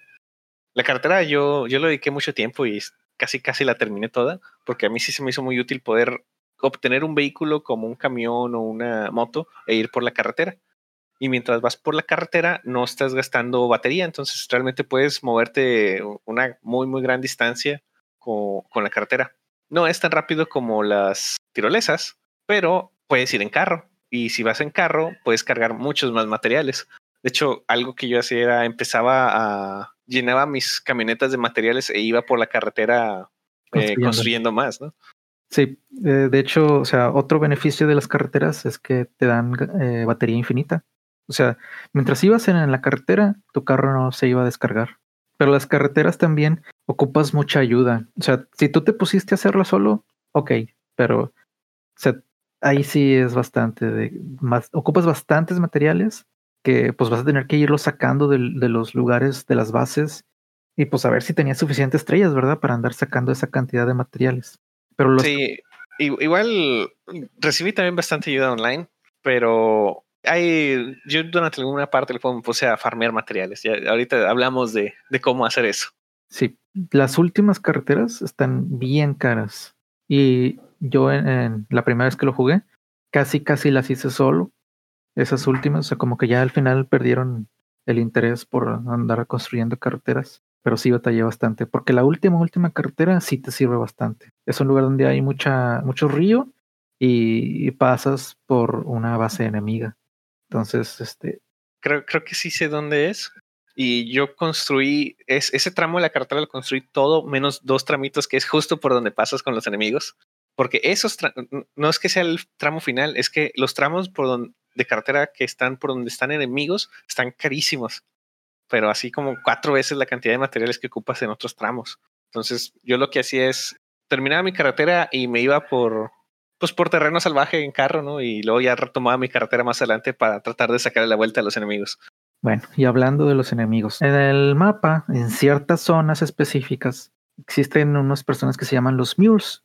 Los mules son humanos, pero como que ya perdieron la razón se obsesionaron con los paquetes y lo que hacen es agarrar paquetes. O sea, si te ven a ti, te quieren robar tus paquetes, pero ni siquiera hacen nada con ellos. O sea, ellos nada más andan acumulando paquetes.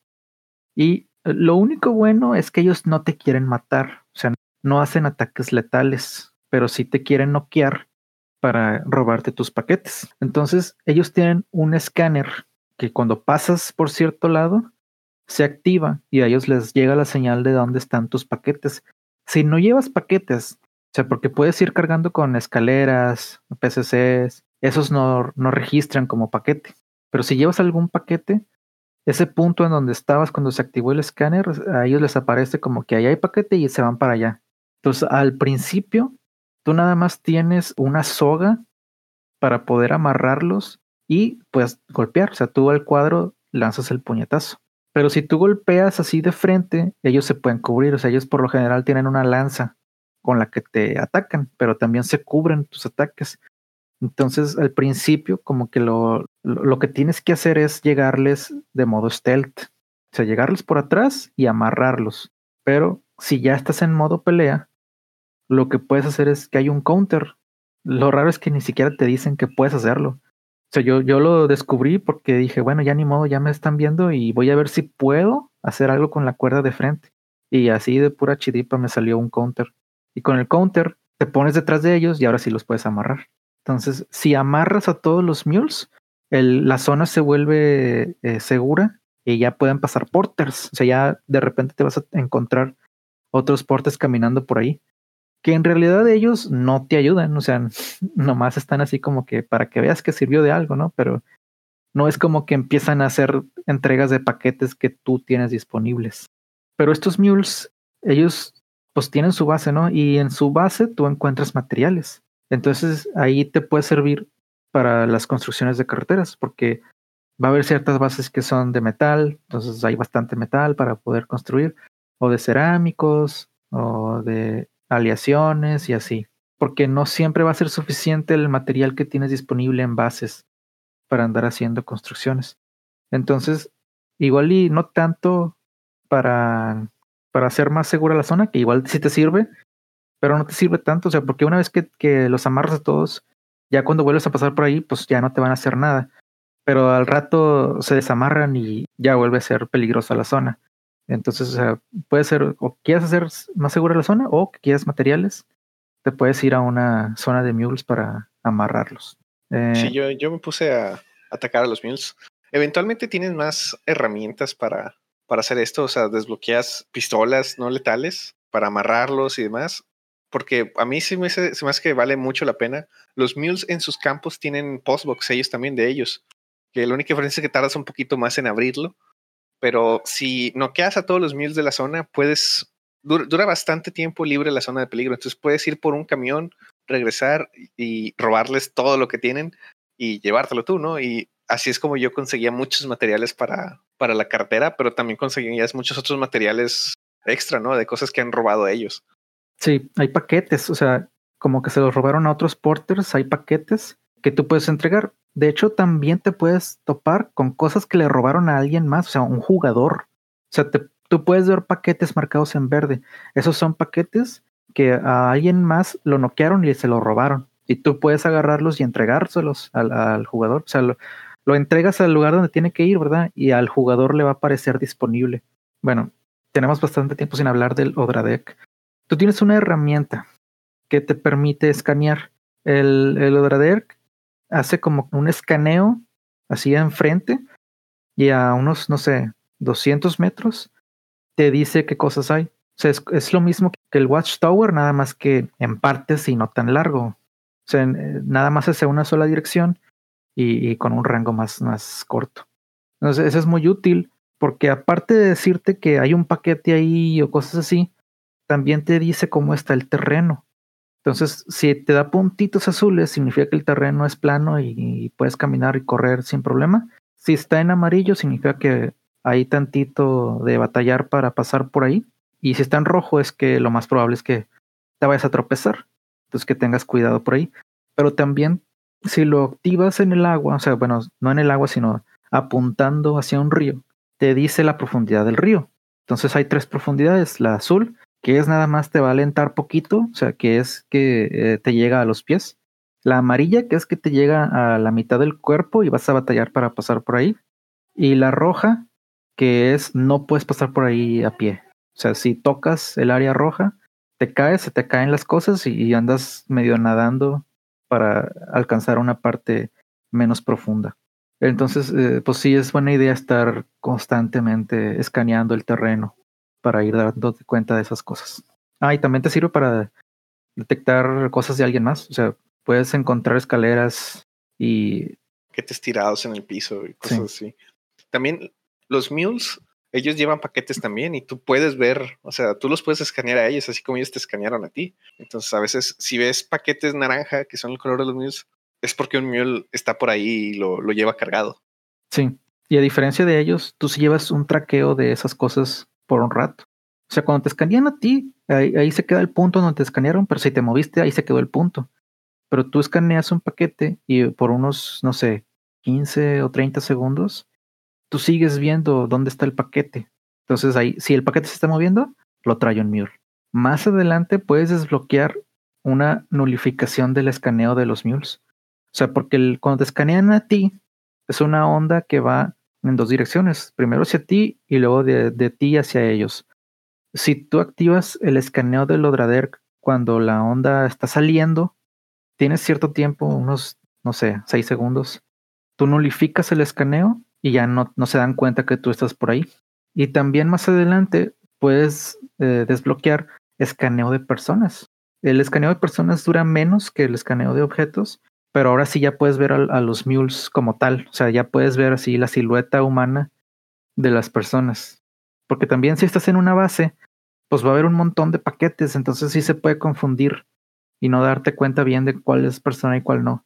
Entonces ahí te sirve el escaneo de personas. Bueno, ahora sí vamos a hablar de los BTs. Algo también, una de las razones principales por la cual no sale la gente es porque en el mundo existen unos fantasmas que se llaman BTs. Estos BTs no los puedes ver, pero, y de hecho ellos tampoco te pueden ver, pero si te llegan a encontrar, si te tocan, te intentan llevar al otro lado.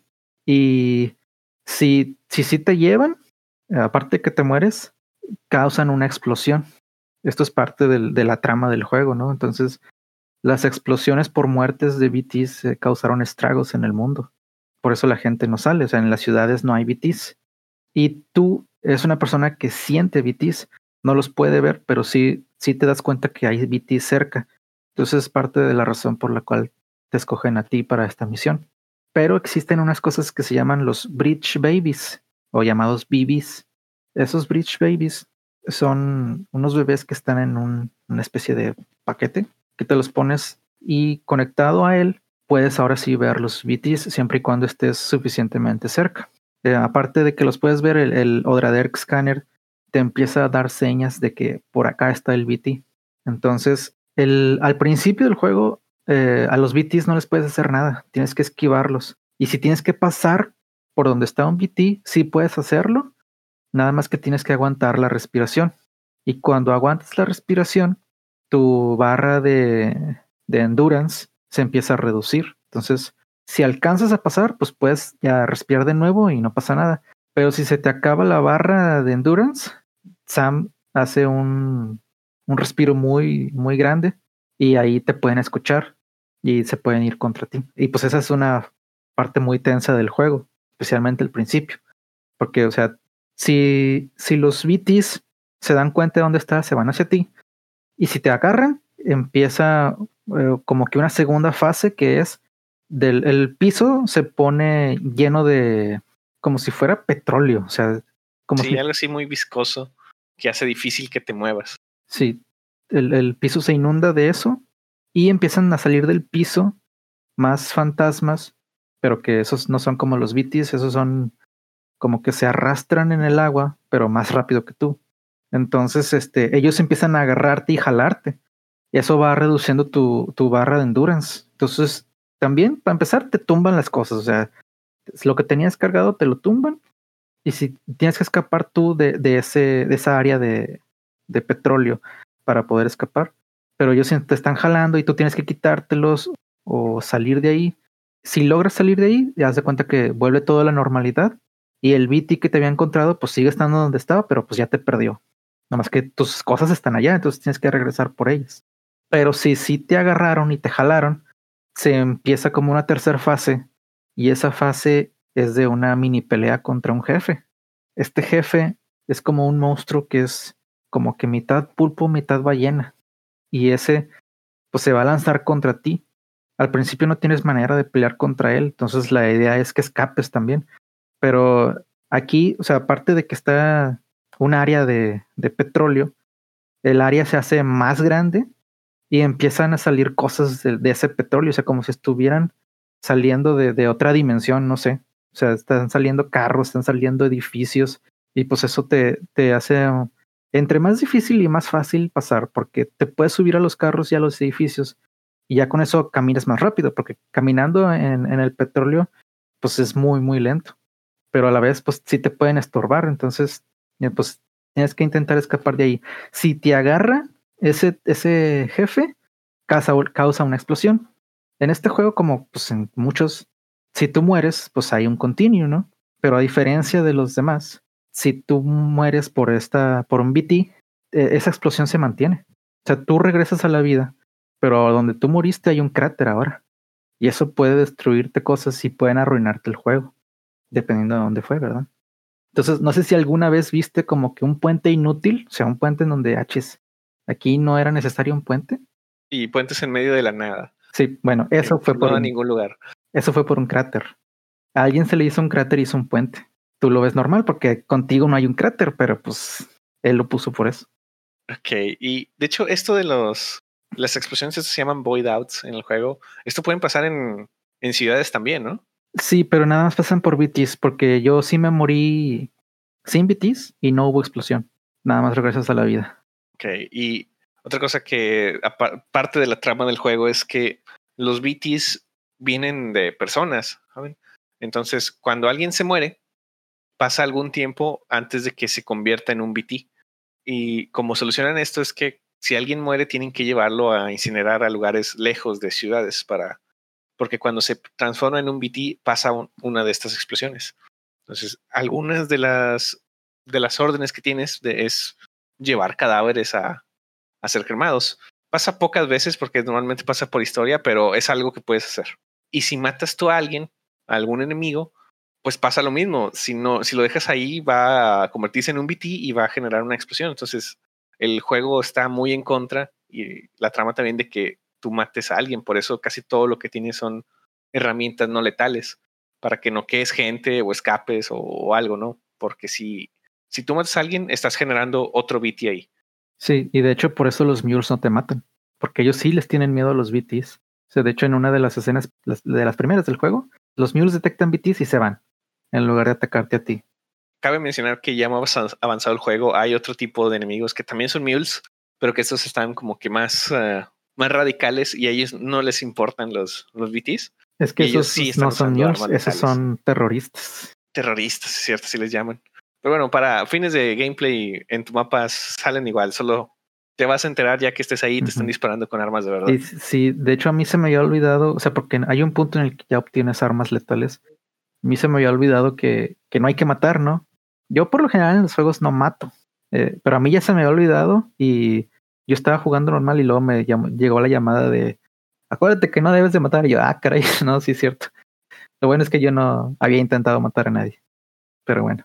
Sí, de hecho, algo padre de este juego es que o sea, estamos hablando de armas y demás, pero realmente gran parte del juego no tienes que pelear contra estas personas. O sea, podrías siempre sacarle la vuelta. Si no te interesa conseguir materiales a los mules, yo prefería sacarle la vuelta y a los, a los terroristas también. Solo un par de veces cuando no conocí el mapa porque no estaba en la red, me llegó a pasar de que ah, estoy en medio de un campo terrorista, ¿no? Cosas así, y tienes que irte.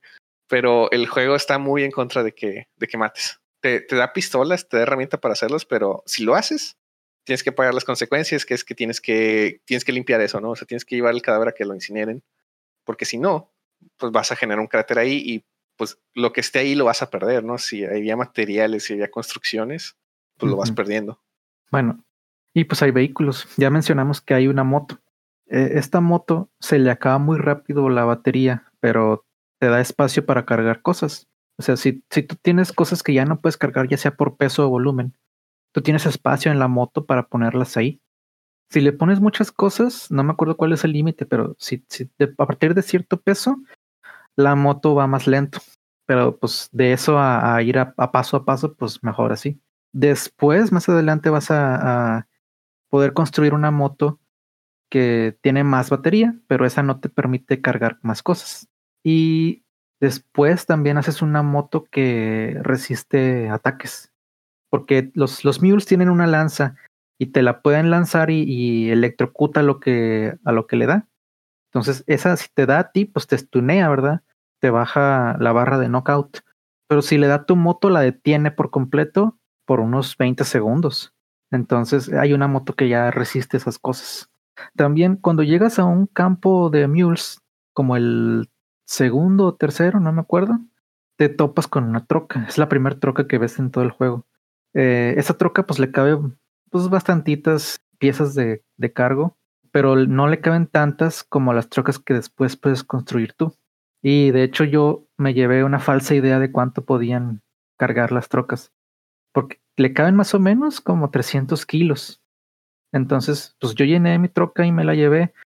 Y ya después cuando desbloqueas ciertas cosas, me di cuenta que podías cargar más cosas y ya las dejé de usar. Ya mucho después me di cuenta que las trocas sí, sí, sí son buenas, les caben bastante. O sea, yo llegué a cargar como 1200 kilos en una troca. o sea, de las que tú construyes, eh, porque existen la troca nivel 2, nivel 3, y esas, las trocas aparte de que tienen techo, o sea, ya si andas en la lluvia, pues no les pasa nada al, cargo, sí te permiten cargar bastante volumen y bastante peso. Entonces sí son muy útiles.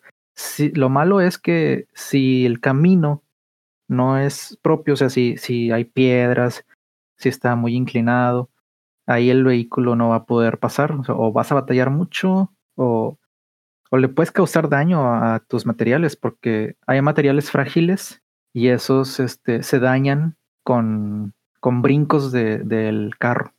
La moto es más hábil y puedes pasar por, por piedras brincando o levantando la, la moto y también en las subidas porque también tienes un boost tanto en la moto como en la troca la moto es más hábil para llegar a lugares difíciles, pero pues la moto no te permite ni cargar mucho ni, ni te protege. Te protege de la lluvia. Una, una, cosa es que hay algunas órdenes de paquetes de, de mil kilos, ¿no? Que te dice cuando la agarras que, que es muy pesado y vas a ocupar alguna manera de mover esto, ¿no? Y la forma más fácil, o que yo siempre usé, fue las, las camionetas. A pesar de que tienen esto de que se atoran en lugares, yo, yo creo que me volví muy bueno muy buen conductor de camionetas porque iba por, por pendientes con mi camioneta sin problema. Yo siempre va No más que sí. Sí, es, es, un problema, o sea, porque hasta se empieza a tambalear cuando, cuando vas en bajada muy rápido con la camioneta. Pero sí se puede. O sea, no es así tan fácil como presionar un botón de acelerar y vas a llegar a tu punto, pero sí puedes hacerlo. Y también por eso me, me gustó mucho pavimentar, porque básicamente abres un, conectas las dos ciudades principales con carretera y pues puedes ir en tu camioneta hasta el punto más cercano que puedas, agarrar las cosas que necesitas y nada más hacer la entrega y regresar a tu camioneta. Algo que me pasaba a mí mucho era de que aceleraba y le daba a la izquierda, pero se iba a la derecha. O sea, como que siempre se iba al lado contrario que yo le ponía. No sé por qué. Ahí sí no sé, porque yo también noté que los controles son un poco específicos cuando vas en, en camioneta a tal grado que cambié el control que estaba usando porque creo que el otro le estaba metiendo todavía más ruido. Entonces me hace pensar que es un problema del juego, o sea, es un bug, porque estaba usando un control, mi control genérico de Xbox, y conducir era bien difícil. aceleraba y se empezaba a ir hacia un lado. Sí. Y después lo cambié al control de, DualShock 4 y con ese no pasaba. Entonces no sé si era un problema del control físicamente o si es algún problema del juego, pero yo, yo creo que sí es algo del juego, es alguna especie de bug en, en los controles y particularmente me pasaba cuando iba conduciendo. Bueno, y la, la, la troca, o sea, si, si tú pasas por, por agua donde está en rojo, una moto la pierdes. O sea, ahí. Ah, les confirmo que lo pierdes. sí, yo, a mí también me pasó. Yo, yo ya sabía esto, solo fallé entonces iba a pasar por cierto lado que estaba en amarillo, pero pues pasé muy cerca de lo rojo y me caí y se cayó la, la moto, ¿no? Y, recuperé mis paquetes porque realmente era un lugar muy fácil, pero lo más triste es que puedes ver tu moto ahí al fondo del río, pero no puedes hacer nada para recuperarla. Bueno, pues la troca sí aguanta, ¿eh? O sea, por el, por el rojo, nomás sí te consume mucha batería, pero sí puedes pasar por rojo. Yo sí lo llegué a hacer. Entonces la troca sí es muy útil. Bueno, pues ahora sí los, las armas. Cuando te bañas, se genera una granada EX0. Y cuando haces pipí, se genera una granada EX1.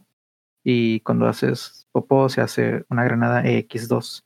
Estas granadas, que esa es la única manera de conseguirlas, tú las puedes equipar y se las puedes aventar a los BTs.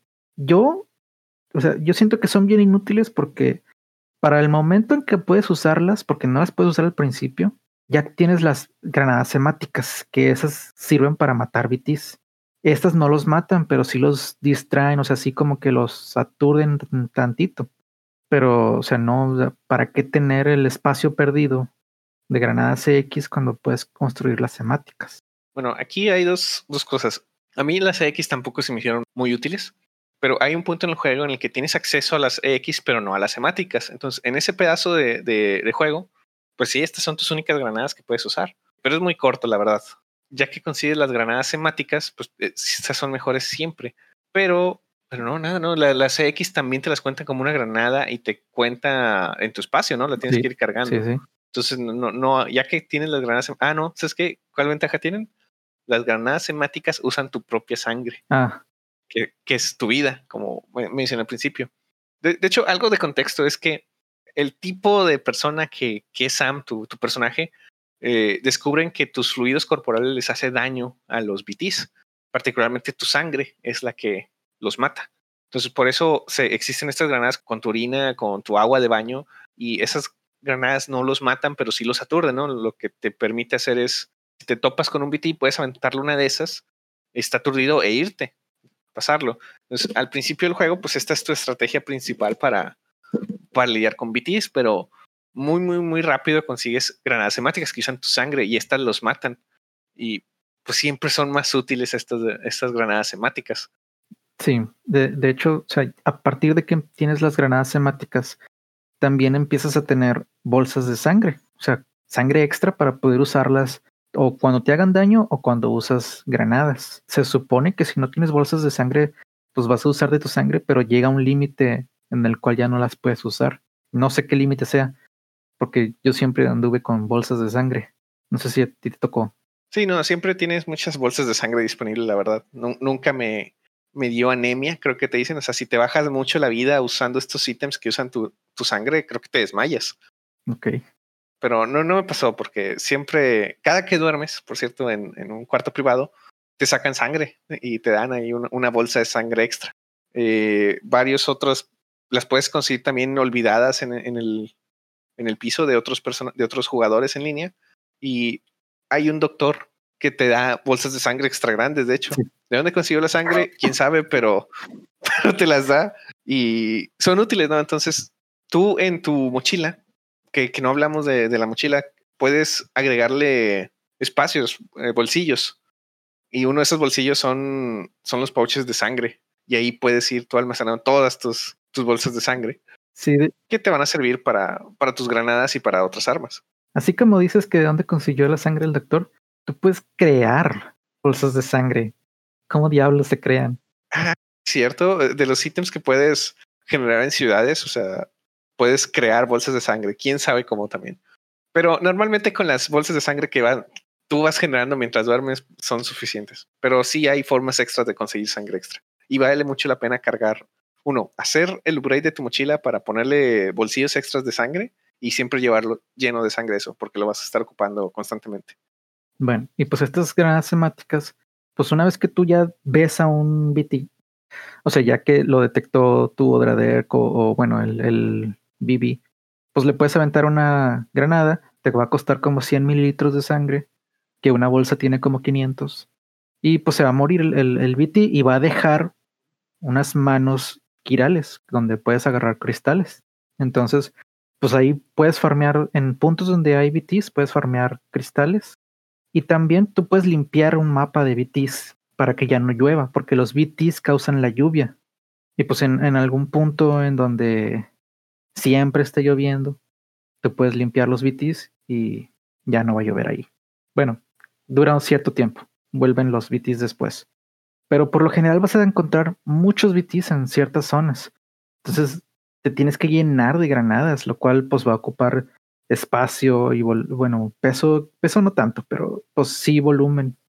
Entonces, cuando estás al principio del juego y que tu única arma contra BTs es granadas, pues vas a andar llenándote de granadas. Yo llevaba mínimo cuatro siempre porque ni sabía dónde iban a salirme los BTs. Y a mí me tocó pelear contra el jefe y lo llegué a matar así porque tenía suficientes granadas. No sé qué hubiera pasado si, si no hubiera tenido suficientes. Yo, yo, te digo, porque yo nunca cargaba suficientes cosas. normalmente en los jefes empiezan a aparecer ítems en el piso. Es un poco difícil porque normalmente están en esta, pues en el petróleo negro este que, que aparecen ahí, pero puedes verlos y puedes ir por ellos y, y, ir agarrando ítems, ¿no? No sé si son infinitos, pero sí te dan algunos, algunas cosas ahí en la, en la arena del jefe. Particularmente si tienes buenas conexiones con otros, otras personas, tú puedes, ya ves que puedes saludar, como que cuando ves gente puedes puede gritar de hola y cosas así, Sam. Sí. Si haces eso durante una pelea de un jefe, salen como que fantasmas blancos del piso que son otras personas que te han dado like o les has dado like y te avientan algún ítem. Ok. Bueno, otro de los ítems que tienes es la Bolagon. Es una como ballesta, pero que dispara una soga con dos pelotas que amarran a la gente. Estas las puedes usar contra los, los mules. Te sirven bastante porque pues es una arma de rango y pues no ocupas llegarles stealth. Lo único malo es que, o sea, eso no los noquea, nada más los amarra. Tienes que ir hacia ellos y patearlos para noquearlos. Pero esta arma también se supone que tiene sangre tuya. Y esa la puedes usar contra los BTs. No sirve de mucho porque no los mata, o sea, nada más los amarra. Pero, o sea, pues sí lo puedes usar si es que no tienes granadas. Puedes amarrar a los BTs y pasar. Yo nunca la usé así, pero pues sí se puede hacer. Un poco usé la bola contra BTs. Normalmente o tenía granadas o otra estrategia contra los BTs es que puedes con pura, puro stealth pasar.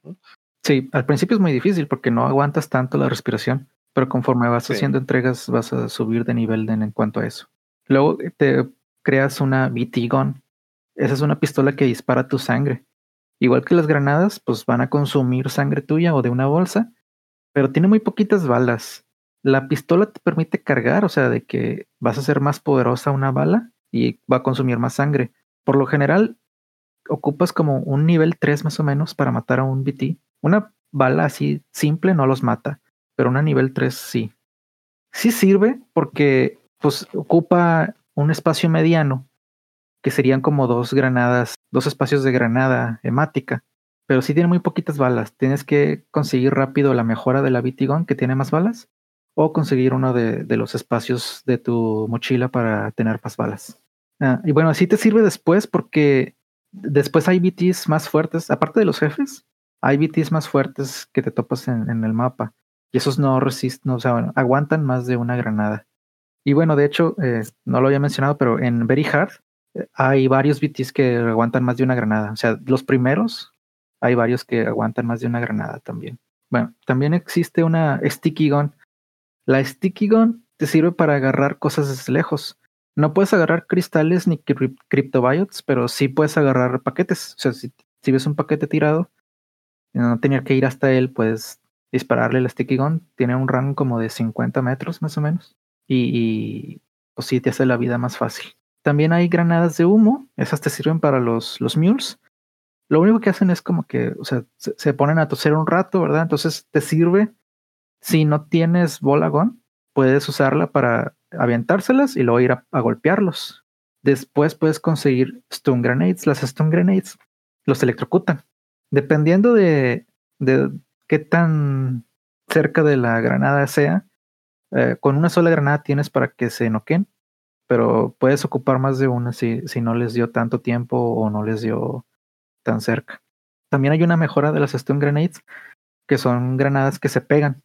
Esas te sirven porque tú la puedes tirar directo a un camión. O sea, hay veces que vienen en grupos de cuatro en un camión. Eh, como la granada normal no explota el contacto, si no, o sea, tienes que atinarle a dónde van a estar cuando se active. Pero con la sticky gun, pues la, le atiras directo a la troca y ya nada más la activas. Ya con eso te sirve bastante. Más adelante desbloqueas una pistola normal.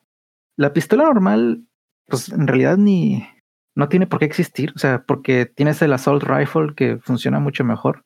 Te quedan 15 balas en una pistola normal y yo, al menos en Very Hard, porque ya ni me acuerdo en normal, ocupaba todas esas 15 balas para poder matar a un solo enemigo. Sí, yo nunca usé las pistolas de mano regulares. Y porque algo que no me gusta de las pistolas aquí, que bueno, tiene sentido es que, no sé, el rifle de asalto tiene 180 balas y te lo acabas y ya, no hay. Tienes que tirar ese rifle de asalto y conseguir otro rifle de asalto porque no, no, no, puede, no, no puedes conseguirle más balas a ese. Entonces las pistolas traen bien poquitas balas y ocupan espacio, entonces se va a hacer mucho mejor el rifle de asalto, no solo porque por el daño y por cómo funciona, sino porque trae muchas más balas que una pistola de mano. Y bueno, el rifle de asalto tiene tres niveles. Para el nivel 3, aparte que tiene más balas, tiene silenciador. Está chido. Bueno, el rifle de asalto tiene dos versiones, la letal y la no letal. En ambas versiones, cuando ya tienes nivel 2, puedes cambiarle las balas a que sean de sangre y les hace daño a los BTs.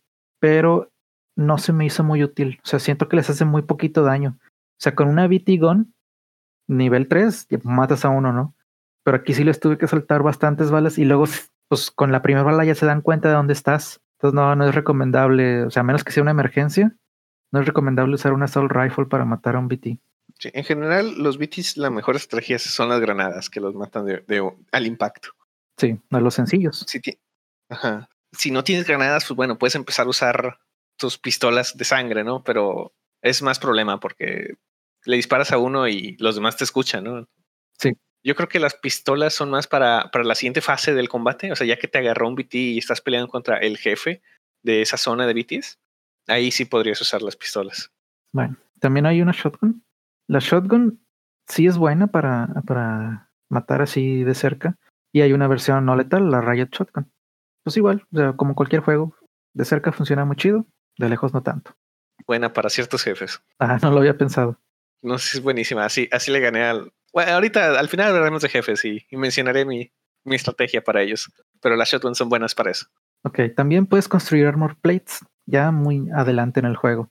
El armor plate es un pedazo de metal que te puedes poner en el cuerpo. Ya ves que tienes cuatro partes para ponerte cosas. Si te la pones ahí, pues obviamente ya no cargas eh, cargo en, en, esa parte, pero te protegen ese lado.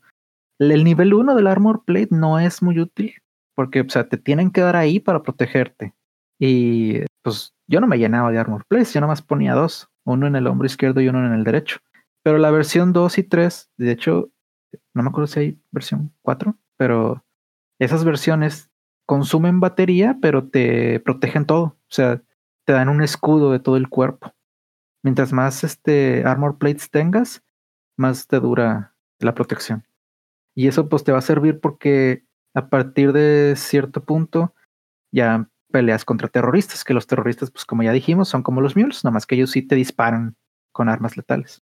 También más adelante consigues un thermal pad, el thermal pad te sirve para mantenerte caliente a ti, porque más adelante vas a andar caminando por la nieve y la nieve te baja el estamina muy rápido. O sea, andar caminando o estar parado ahí. De hecho, no debes descansar cuando estás en la nieve porque te puedes quedar congelado. No me pasó, pero sí había leído eso. Y el thermal pad te sirve para no, no congelarte. El thermal pad consume batería entonces, estando por ahí, ya es más recomendable tener una batería extra que ah, igual ahorita hablamos de eso. También existe un grenade launcher ya más adelante en el juego. Existe la versión no letal que ah, ah, dispara como una especie de bomba este, pegajosa para atrapar a los, a los mules. Y también existe versión de sangre para los BTs. Hay Grenade Launcher que es cuádruple, o sea que tiene cuatro disparos y tiene una versión también de múltiple objetivo. Ese funciona como si fuera un Stinger Missile, pero de, de, varios, de varios objetivos a la vez. También es, en ciertas misiones opcionales puedes conseguir los Gravity Globes. Los Gravity Globes son de Half-Life y pues te permiten agarrar cosas sin esfuerzo. O sea, porque cuando tú agarras algo, dependiendo del peso, pues lo agarra y se tarda cierto tiempo en ponérselo en la espalda o donde sea. Y con el Gravity Glove es instantáneo. Y aparte de eso, tiene cierto rango, o sea, digamos que unos, no sé, tres metros. Tú puedes agarrar cosas a esa distancia sin tener que andar pegado al, al objeto. Son muy útiles hasta que ya consigues los Power Globes, que los Power Globes te sirven mucho para escalar, o sea, subir escaleras las, las hace más rápido subir o bajar por los, las anclas también es más rápido, pero en sí, o sea, tú escalar montañas te sirve, te, o sea, lo hace más fácil y te consume menos estamina. También lo puedes usar para golpear, o sea, tiras el golpe más fuerte cuando es con el Power Glove. Bueno, y cuando tú eh, haces eh, paquetes, entregas en, en ciertos lugares, cada persona se especializa en algo. Entonces, hay personas que como recompensa por entregarles el paquete, te van a dar un objeto. Y lo que te dan son versiones quirales de ciertos objetos. Por ejemplo, te pueden dar una escalera quiral. Y la diferencia entre una escalera normal y la quiral es que resisten más el timefall. Porque las cosas que pones, todas, o sea, tanto las estructuras de, de PCCs como escaleras y así, les afecta el timefall. Y después de cierto tiempo se destruyen. Entonces ahí están en el mapa, pero en el caso de las estructuras, tú puedes eh, ayudar a mantenerlas, puedes ponerles metales o cerámicos y eso las mantiene vivas, pero a las escaleras y anclas no, esas sí se van a perder para siempre. Entonces la quiral dura más tiempo. Eh, también puede ser eh, ancla quiral, botas quirales que te van a durar más, las granadas custom, esas no son quirales, pero digamos que son granadas temáticas que hacen más daño, no es que ocupan más sangre. Y pues también la bolsa, la bolsa del doctor, que esa tampoco es quiral, pero pues es como que la versión mejorada de la bolsa de sangre. Entonces, eso te la dan cuando haces una entrega. Entonces, pues es como que incentivo para que tú andes haciendo entregas en esos lugares. Porque si quieres tener dos este, botas quirales, pues tienes que hacer dos entregas a, esa persona. No te las puedes construir. Bueno, otra cosa que es muy útil en el juego son los esqueletos. Existe el Power Skeleton, que son como que un aditamento a tus piernas que hacen que puedas cargar más peso. Tú normalmente puedes cargar 120 kilos, es lo que puedes cargar al principio. A partir de 120 kilos ya Sam avanza paso a paso y a partir como de los 70 más o menos empieza a costarle estamina avanzar. Con el esqueleto se va como a 200 y ya en el nivel 3 como a 300 y cacho. No me acuerdo. Eh, pero sí, o sea, te permite cargar bastante. Entonces, hubiera sido muy útil tenerlo en, en, la, en el primer mapa, que ahí en el primer mapa casi no tienes ayuda de, de nada y hay cosas pesadas que ocupas pero lo obtienes muy al principio del mapa 2, entonces sí te sirve bastante. Después consigues el Speed Skeleton. El, el, Power Skeleton, en las piernas ya no puedes cargar cosas. O sea, de las cuatro cosas que puedes cargar en tu cuerpo, dos ya no las puedes cargar. Pero con el Speed Skeleton sí. El Speed Skeleton te permite cargar como 30 kilos más, pero te permite hacer un boost que hace que corras más rápido.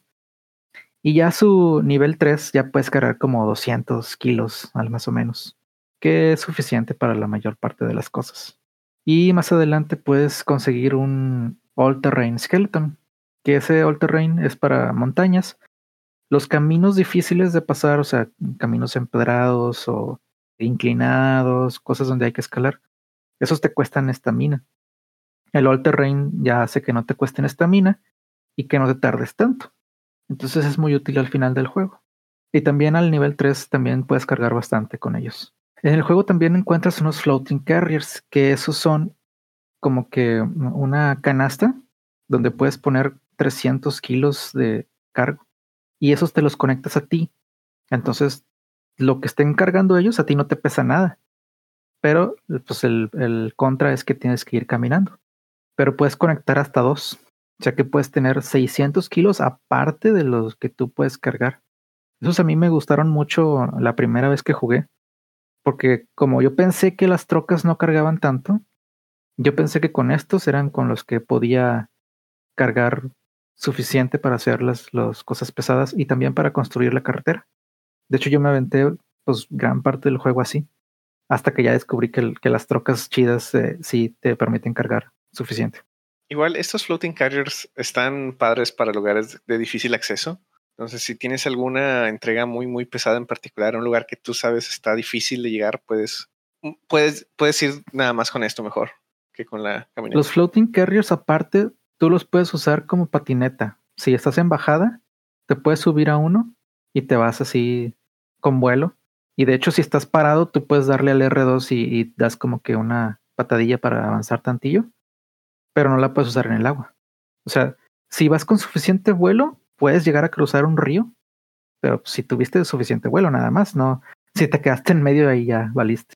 Eso está chido, nada más que yo sí me confié mucho y, o sea, si vas con mucha velocidad y chocas, te tropiezas y todo se va a la mierda. No sé si lo usaste tú así. No, pero sí, sí, sí me pasó momentos de de embajadas me caigo, pero casi nunca usé el, el floating carrier de, patineta porque yo sí usaba camionetas, pero sí me pasó de que a veces me dejaba deslizar por colinas, ¿sabes? Para, para bajar más rápido. Entonces, pero si al final no te frenas, te caes completamente, ¿no? Y, y, se te caen todos los paquetes. Ahí también te puedes hacer daño, o sea, te puede bajar la vida por un mal choque. Ah, sí, muchas veces veía, cuando te haces daño, te dice ahí que empieza una transfusión de sangre, ¿no? De tus bolsas. Y a veces me caía y me, me empezaba a, transferir sangre y yo de que, ah, pero no me caí tan fuerte, qué pedo. Lo malo de los floating carriers es que no puedes usar anclas. O sea, sí las puedes usar, pero el floating carrier, pues lo tienes tú amarrado a tu cuerpo. El floating carrier va a querer, o sea, se va a ir abajo, se va a romper la soga y pues se va a dañar tu cargo. Entonces ahí ya yo ya empecé a usar más escaleras que, que anclas, porque yo sí usaba bastantillas ya cuando, cuando andaba en, en montañas, por ejemplo, cuando vas con el Elder, ahí yo sí ponía mis, mis anclas, pero ya con eso ya las dejé de usar, por eso, porque yo usaba los floating carriers. Y aparte no puedes usar ziplines. Entonces, si tienes que usar un zipline, o sea, si ya tienes un lugar en donde tú sabes que vas a pasar por un zipline, pues ni te lleves floating carriers porque no vas a poder llevártelos. Sí, los floating carriers también creo que tienen el mismo problema que las EX Grenade, que cuando los consigues están bien chidos, pero en el momento en que consigues ziplines, ya mejor vale la pena hacer el zipline. O sea, si ya invertiste en ziplines y ya pusiste algunos, ya, ya no conviene llevar floating carriers a lugares.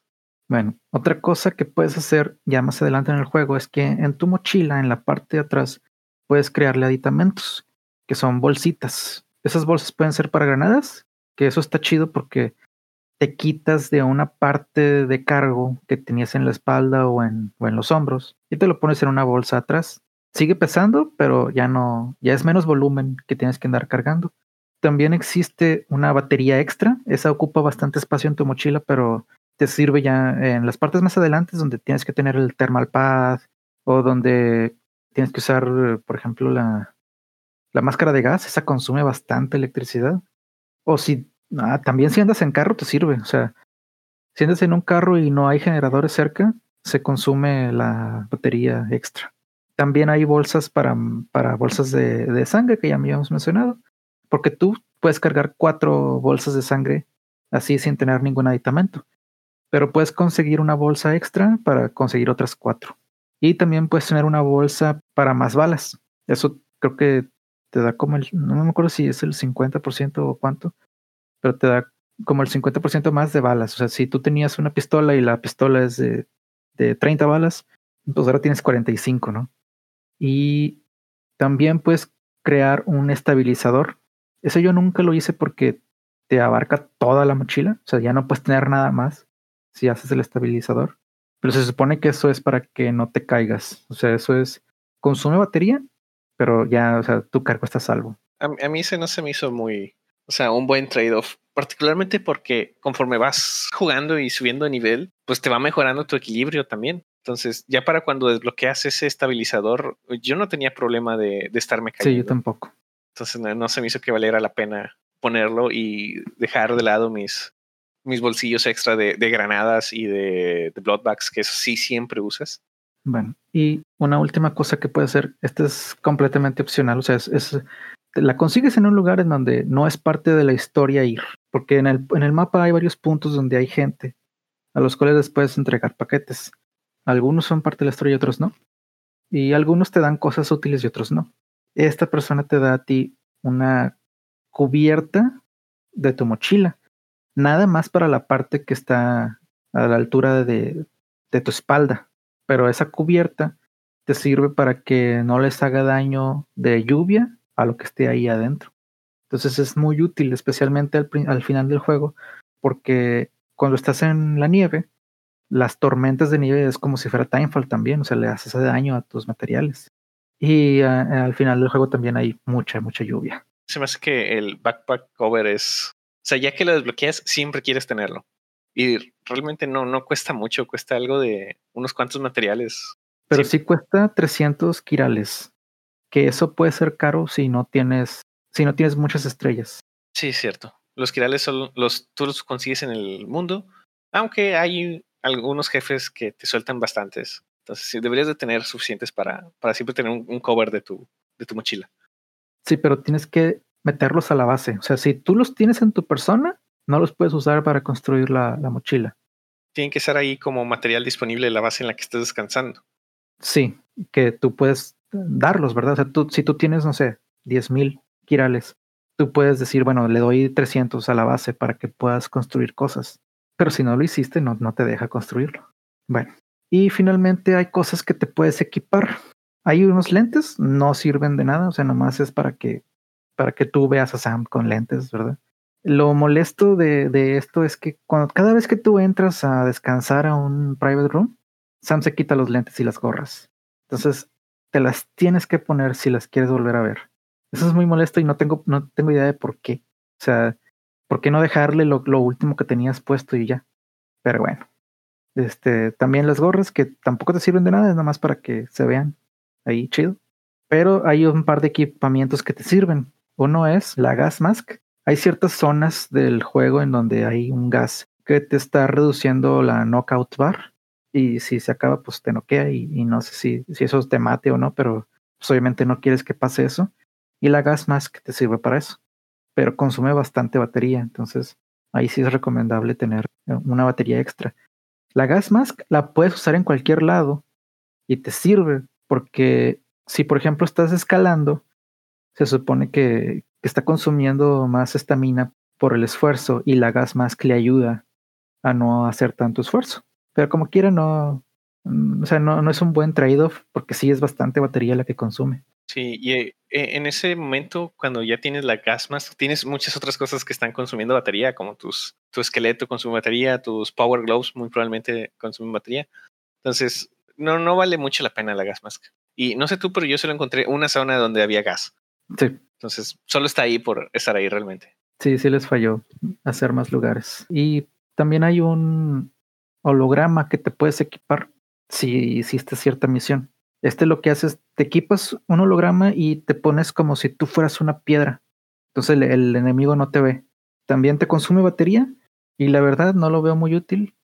O sea, yo nomás lo probé, pero pues es como que... Mm, eh. O sea, no te sirve para evitar al enemigo porque si, si no te han visto, te, lo puedes poner, pero pues es como que para que vean hacia dónde estás tú y luego ya se vayan. Pero eso difícilmente pasa. O sea, o se van hacia ti y pues dura bastante tiempo y no vas a andar ahí con, el, con la batería gastándose. O no se van hacia ti y, y pues en ese caso no te sirvió.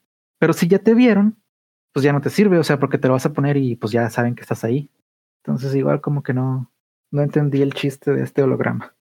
Bueno, y finalmente los jefes, que de hecho, o sea, algo que no mencioné son las escenas de pelea que no son contra mules, sino que son contra soldados, soldados muertos, no sé cómo decirles. Bueno, pues este, estas peleas son, digamos, boss fights porque hay un jefe ahí aparte de esos soldados a los soldados yo me di cuenta que les puedes usar este, granadas temáticas. Ah, sí, yo, también tuve esa duda de que yo pensé que tenía que dispararles con, con armas letales, ¿no? No con las no letales. Entonces yo llevaba puras armas letales, ¿no? Que tienen munición normal. Pero cuando me quedé sin, sin esos, le empecé, les empecé a echar granadas de las mías, las temáticas, y pues funcionan. Bueno, los jefes son como los BTs que, que te atraparon, o sea, son como las ballenas pulpo bueno, eh, hay un jefe que es así más bien. Y pues esos son a granadazos o a... Bueno, de hecho, a granadazos a fuerzas porque no tienes todavía la vitigón. Y de hecho es, o sea, es la misma versión del jefe, nada más que resiste más. Y también hay, otro parecido, pero más que ese es como que un, como que un león más o menos. Ese en Very Hard son tres. Estuvo bien perro. Eh, a mí no se me hizo muy difícil e, ese león. O sea, realmente puedes, con que uses la arena que se está generando donde están saliendo los edificios y demás a tu, favor, ya con, con, eso lo haces. No, muchas me gustaban más las peleas contra, contra los soldados, porque en esa sí es un combate uno a uno con pistolas, básicamente, en, en, un escenario. Las peleas contra los jefes que son BTs, pues es en ese tipo de, de arena, ¿no? De, de, petróleo. Entonces tienes que usar el, la arena para a tu favor y, y ya con eso lo haces. Aunque sí si te quedas parado mucho tiempo, pues te encuentran y te atacan ahí. Bueno, y pues finalmente hay una pelea contra un contra un humano y en esa pelea si no aprendiste a hacer el counter contra los mules, aprendes ahí. de, nuevo por experiencia. bueno. Y e, esa escena tiene, esa pelea contra un humano tiene una escena muy similar a Metal Gear 4. ¿Recuerdas esa pelea al golpe limpio? Ah, sí, está chido. Está muy padre. Eh, no, no, lo, no voy a mencionar más porque este es el episodio sin spoiler, pero está muy padre esa pelea.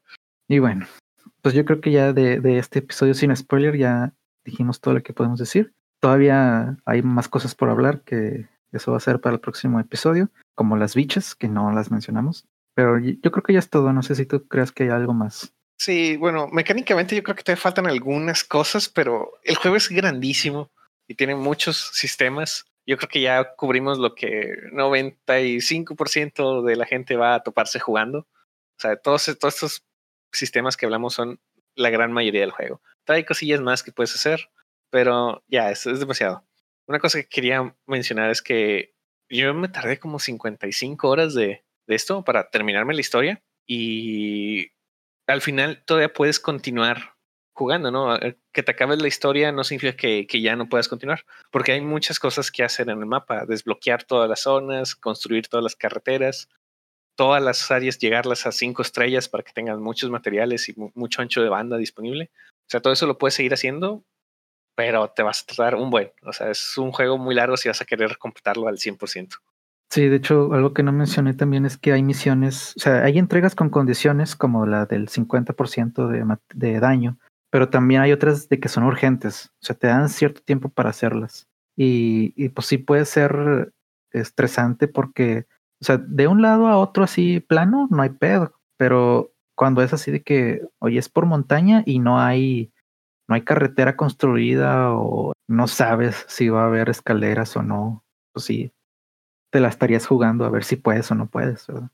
En general, esas se me hicieron fáciles por el tiempo, te dan mucho tiempo, pero acuérdate que hay la opción de, de tú decir que la vas a hacer en menos tiempo, las entregas premium. Sí. Entonces ahí si, si le bajas mucho, pues ya, ya te la juegas tú. Yo quiero pensar que si estás haciendo entregas premium, es porque ya tienes toda tu infraestructura en lugar, ¿no? Y tienes ziplines y carreteras y todo disponible para hacerlo. Pero le puedes dedicar mucho tiempo al juego a, a desbloquear todo si quieren. Bueno, pues entonces aquí cerramos y si ya jugaron el juego o si no lo piensan comprar, entonces nos vemos en el próximo episodio y si no, entonces nos vemos la próxima semana. Antes de terminarlo, ah, para que esto quede también en el episodio de, de no spoilers, ¿recomiendas jugar este juego a gente que no sabe nada de, Metal Gear y demás? Sí, pero obviamente no es para todos, pero eso se puede decir de cualquier juego. O sea, sí, porque al principio el juego es como que muy zen, o sea, es muy de, ah, qué bonito estar caminando por aquí, ¿verdad? Pero cambia muy rápido el gameplay. Entonces sí tiene de, de, todo, o sea, si te gusta la acción, pues tiene acción. Te gusta este los stealth, pues tiene stealth, ¿verdad? Pero sí, a mí me gustó mucho el juego. Yo, yo siempre lo disfruté y siempre quería hacer más. O sea, siempre estuve buscando hacer entregas. Eh, te daba, o sea, ya ves que decían de que a los mules les daban endorfinas y así, ¿no? Ajá. O sea, a mí me daba esa satisfacción de hacer las entregas y de hacerlas bien.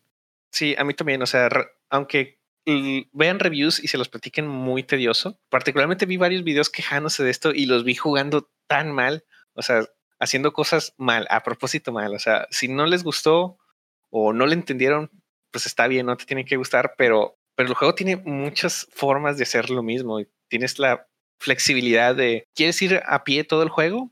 Dale, ¿no? O sea, no hay nada que te detenga a, a eso. Puedes nunca buradear las cosas y llevar lo más básico y que el juego sea bien, bien difícil para ti, ¿no? Entonces, a mí también me, daba esa satisfacción de, de, planear mi ruta, de que, ¿sabes qué? Voy a llevar primero aquí, luego voy a pasar por aquí, luego voy a pasar por acá, entonces voy a llevar, voy a agarrar estas órdenes y las voy a cargar primero con un floating carrier y ya cuando llegue al punto B de mi ruta, pues ya no ocupo el floating carrier y ahí lo dejo y continúo, ¿no? Entonces está padre planear eso. Si te gusta, no sé, o sea, algo de, es un poco de item management, un poco de planeación de rutas. No es un género de juego que, que yo creo que exista como tal, o, pero si te gustan ese tipo de juegos que son de organizar cosas, eh, estilo, no sé, Stardew Valley o Euro Truck Simulator, cosas así, porque yo me sentía en Euro Truck Simulator ya que tenía todas mis carreteras hechas. iba con, iba con, mi, con mi camioneta de con 1500 kilos de materiales.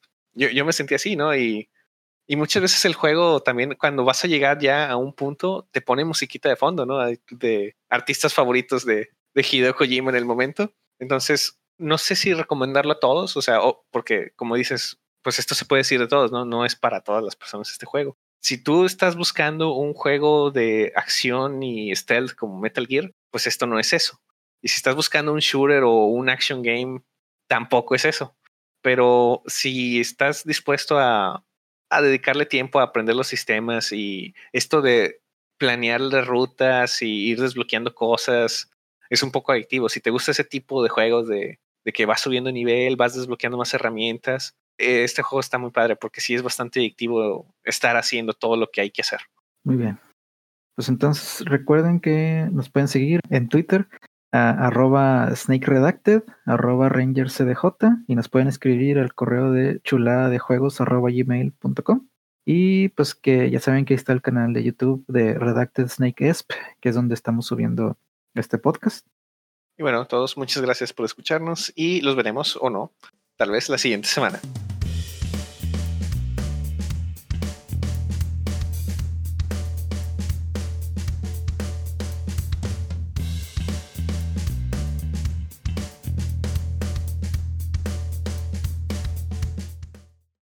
Bueno. Ah. Ya me estoy quedando fónico. Ya llevamos dos horas.